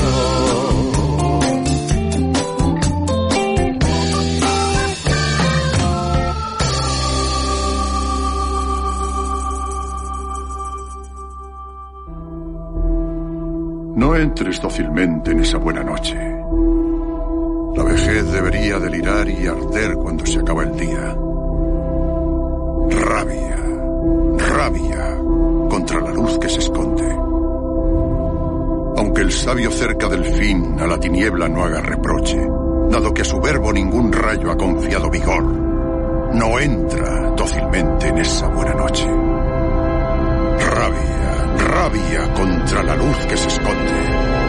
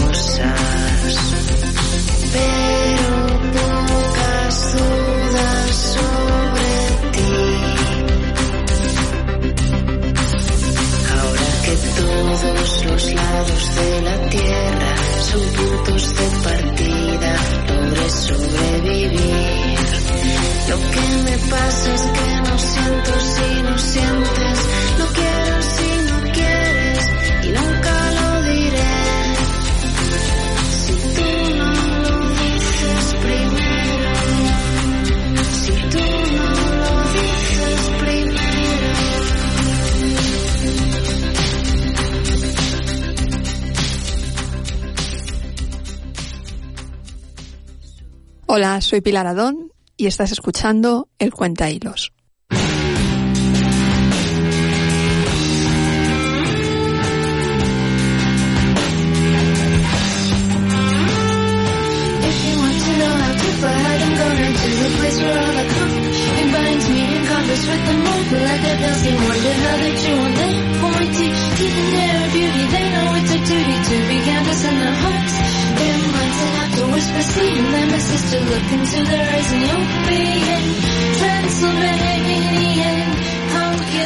Carlos Vilas Esto nació en La Coruña, es escritor y guionista. Con 14 años ganó el quinto premio Rúa Nova de narración infantil con una novela de aventuras, Alenta Aventura, Más allá de la aventura, eh, publicada por la editorial Galaxia. Carlos también ha sido creador y guionista de series de televisión como Los Misterios de Laura en televisión española, Motivos Personales en Telecinco y Un lugar en el mundo en Antena 3. Y esta tarde está con nosotros para presentar la primera entrega de la serie juvenil Las Crónicas del Viajante y su título es El Pasajero 19. Buenas tardes, Carlos. ¿Qué tal? Muy buenas. Vamos a situar a nuestros oyentes. Todo transcurre dentro de un tren. ¿Cómo es ese tren? Ese tren es una suerte de Oriente Express, es como el tren transcantábrico que cubre la ruta, la ruta entre Bilbao y Ferrol y es el viaje inaugural. Eh, hay dos socios que han decidido, han elegido realmente el peor día posible para inaugurarlo porque han elegido el 14 de octubre de 1984, que fue el día en el que el huracán Hortensia azotó la costa cantábrica. Entonces, el tren del norte es el único medio de transporte que funciona eh, durante ese día en toda la zona norte de España. y, y, bueno, y las y, y van, a, van a pagar el pato, me parece a mí. Ya. Oye, cuando leía esto del 4 de octubre de 1984, que por cierto era jueves, em, me recordó a 1984 de Orwell. Sí, no, no, no tiene nada que ver. No, no, me recordó porque es al principio, cuando dices esa fecha, digo, ¿tendrá algo que ver con...? con... No, no tiene, no, salvo la admiración por el libro, vamos, no, no, hay, no hay otra conexión. Bueno, una mujer muerta en uno de los vagones donde hay un personaje, se llama Miguel, que no recuerda, está con amnesia, una amnesia temporal, vamos a decirlo así. Se llama Miguel porque lo bautiza así otro pasajero, porque realmente él no sabe cómo se, no sabe cómo se llama, pero tiene un tatuaje en los antebrazos que juntos conforman eh, un, un cuadro que es el de un cuadro famoso que es el de San Miguel pisando la cabeza del diablo. Y cuando uno de los pasajeros lo ve dice pues bueno pues eh, te llamas Miguel verdad y él dice bueno pues eh, sí no le queda otra Bueno, pero él no recuerda tampoco por qué está esa mujer ahí, ¿no? Y a partir de ahí es donde empieza el misterio. Esta es una novela de aventuras, es una ve- novela policíaca, es una novela fantástica o tienes toques fantásticos, es steampunk como esta música que estamos escuchando, ese subgénero que tiene que ver con la, con la ciencia ficción, con los viajes en el tiempo. ¿Qué tiene esta novela? Porque tiene muchos géneros. tiene muchos géneros y, y es algo que además a mí me, me encanta hacer en literatura, me encanta mezclar géneros. En las series de televisión soy un poquito más cartesiano, pero, pero en cuanto se trata de escribir libros me gusta mucho sorprender mezclando géneros y mezclando temas. Entonces esta novela arranca como una historia policíaca, como al uso, como las de las que eh, he venido haciendo los misterios de Laura. Pero poco que- a poco Hay que descubrir este, este caso de asesinato, ¿no? Exactamente, claro. Arranca además de una manera eh, ya, bueno, que es como un, casi un tópico dentro del género, un, un individuo con amnesia, que no recuerda nada, hay un cadáver, eso se descubre ya en la primera línea, y este hombre tiene que reaccionar, pues bueno, lo primero que hace es, su primer impulso es, me largo de aquí. O sea, no sé qué hago aquí, no sé quién soy, no sé quién es esta chica que acaba de morir asesinada, es porque hay una pistola prácticamente humeante junto al cadáver, con lo cual ese arranque es, es absolutamente policíaco, pero eh, al cabo de pocas páginas empiezan a surgir elementos oníricos, al cabo de unas pocas páginas más empiezan a surgir elementos sobrenaturales. Y de pronto el lector se va sorprendiendo, o por lo menos esa es mi intención, con el tipo de historia que está leyendo. O sea, yo la pregunta que quiero que se vaya haciendo el lector a cada página es ¿qué demonios estoy leyendo yo aquí? Porque además es todo en un día, ¿no? En- en- sí. no sé, llegas 24 horas, no sé, porque es, porque además no llegas hasta el final, no voy a decir hasta qué pueblo, porque es un pueblo precioso, bueno, lo podemos decir, llega hasta Luarca, ¿no? Que es un pueblo precioso Sí, sí. de Asturias. Oye, es un libro, eh, Carlos, es un libro que está publicado por la editorial EDB, que publica literatura infantil y juvenil. Este estaría enfocado a un público juvenil, ¿no? Está enfocado a un público juvenil, pero sí es cierto que yo cada novela que escribo la escribo siempre pensando en el, en el público de la edad que yo tengo en ese momento. No, no sé por qué me sale así, pero es verdad que tanto el personaje principal, que bueno, yo tengo 41 años, Miguel tiene unos cuantos menos, pero más o menos nos movemos en esa, en esa franja, eh, tanto por, por la edad del personaje como por el tipo de conflictos que presento, porque no hablo de, bueno, no hay, eh, no hay elementos eh, esencialmente juveniles en la novela. no, sino- solamente hay un personaje infantil que es Alba, es la hija Sí. del, del dueño del tren, y eso me ha sorprendido. ¿Cómo, cómo los lectores eh, juveniles o los lectores adolescentes toman que el que los personajes no sean de su edad? por ahora se lo están tomando muy bien. Eh, tengo además lectores de todo tipo de edades. Tengo una, una vecina, eh, Martina, de, de 11 años, que se leyó el libro en cuatro horas. Eh, y después tengo, sí, literalmente en cuatro horas. No es una, no es una exageración tal cual. Y después estoy teniendo también la respuesta de muchos lectores de 14, 15, 16 años que están muy metidos en la, en la lectura y también gente de mi edad. En, el fondo, lo que la gente quiere es leer buenas historias. Eh, Yo creo que, bueno, cuando, cuando ceñimos un libro a- exclusivamente a literatura juvenil, muchas veces estamos enmarcando eh, o estamos eligiendo precisamente las partes de esa novela que, que pueden eh, influir un poco más en esa edad, pero... Claro, muchas veces se infantiliza el lenguaje, cosa Eso que no es. el caso, ¿no? En este caso me ha sorprendido porque yo he leído muchas novelas juveniles y buena parte de los protagonistas o los personajes eh, principales de las novelas juveniles son de edad adolescente por una cuestión de identificación. En este caso me ha sorprendido mucho. Este libro, sin embargo, tiene también crítica social porque, bueno, ¿por qué se construye ese, ese, ese trayecto? Eh, hay especulación, hay muchas cosas, ¿no? Sí, sí, sí. También hay, hay, hay adulterios, hay infidelidades, es decir, y hay una serie de temas, la relación padres e hijos, que me gusta, a mí siempre me ha gustado, incluso en la, en la anterior novela que, que publiqué con EDB, que era, esa sí era claramente infantil, luego El ladrón fantasma, me interesa mucho siempre que haya una especie de doble lectura, tanto primero para el público al que supuestamente va dirigido y después para el público más adulto, eh, que se asome a esa lectura, que le esté leyendo el libro a su hijo. En este caso, nadie le va a leer su- el libro a su hijo, ya, van- ya son todos talluditos. Pero eh, sí que me, gusta mucho que haya varias capas y que la gente se pueda ir sorprendiendo a medida que avanza y que no se queden solamente con la trama principal, sino que vayan desgranando y vayan viendo que, bueno, pues que las, l- los personajes son más complejos de lo que a priori parecen, que tienen sus, todos tienen sus motivaciones. Ahí es un, un, eh, por así decirlo, es una técnica muy de guionista también, el, el decir que todos los personajes tienen que tener su motivación, su objetivo, sus propios traumas y que todo eso vaya saliendo a la luz. Eso te iba a decir, porque eh, leyéndolo se lee con, con mucha facilidad, va, va muy rápido, o sea, se nota como, discúlpame, el guionista que hay detrás, mm, pero, sin embargo, tiene una complejidad tremenda, porque yo creo que hay muchos personajes, muchos personajes con dobles caras, o sea, eh, de repente sigues un señuelo, dices este es el asesino y luego no es, o sea, tienes todas las claves de, pues del relato policíaco, también claves de, del relato fantástico, tienes muchas claves para hacerlo tan sencillo. ¿Cómo se hace esto?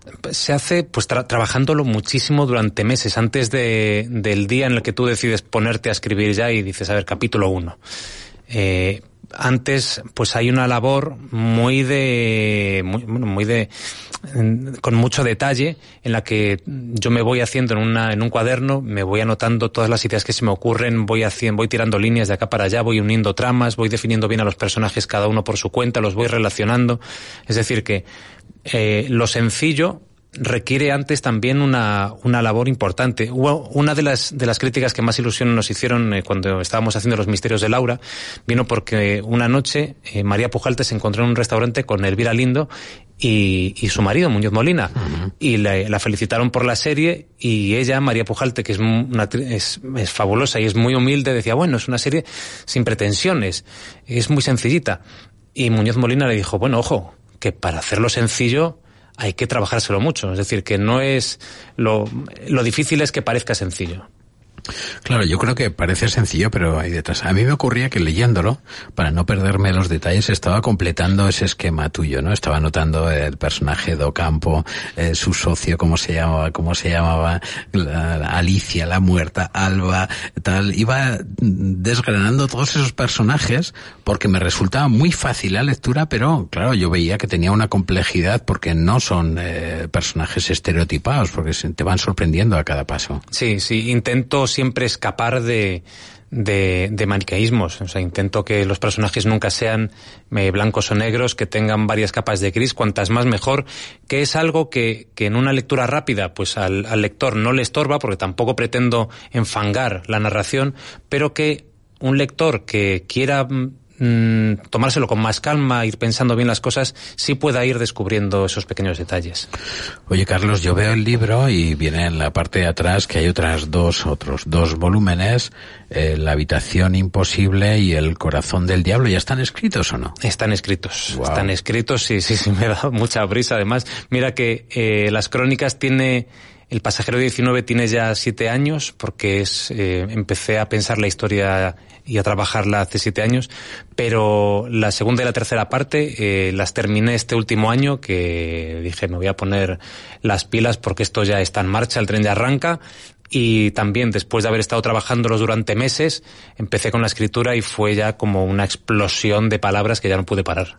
Estamos hablando de que esta primera novela tiene 355 páginas en, en el libro editado, ¿no? Sí. Las otras también son largas. Tam- Son exactamente, de hecho, hasta he clavado No, en no me la... lo puedo creer, sí, sí, sí, no me sí. lo puedo creer. Te lo puedes creer, te lo puedes creer porque... O sea, que tiene más de guionista de lo que yo había pensado. Demasiado, sí. Seguramente luego, pues en vez de 366 o 56, no sé ahora cuántas son, pero tendrá alguna más. Pero en la primera versión que he hecho en, en Word, tenía, yo además escribía a la editora todo, todo ufano para decir, oye, he clavado en las tres el mismo número de páginas. Ya.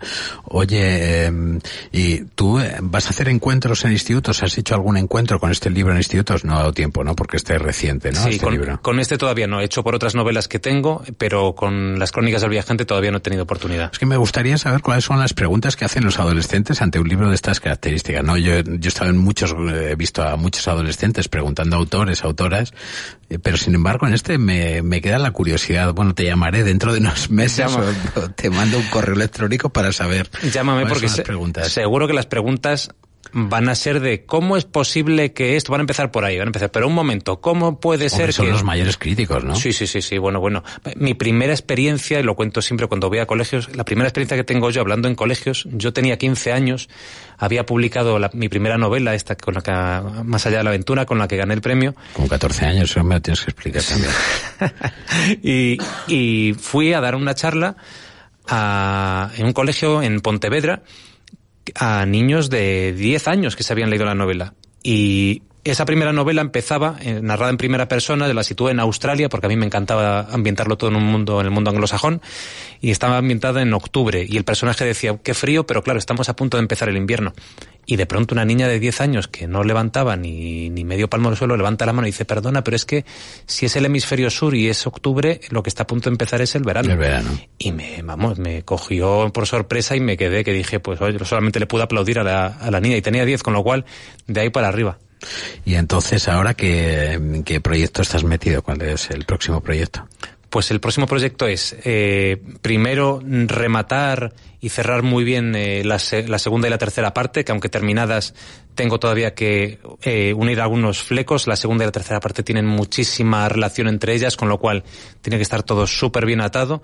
Estoy esperando también con alegría que, que ADB eh, publique también el año que viene otra novela que, que tenemos que tenemos pendiente que nos hace mucha ilusión. Y, y nada ya al margen de eso por ahora disfrutar sobre todo Muy bien.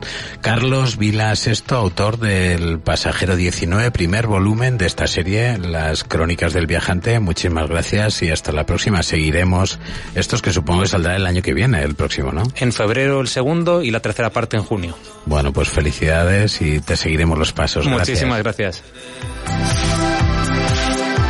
Me falta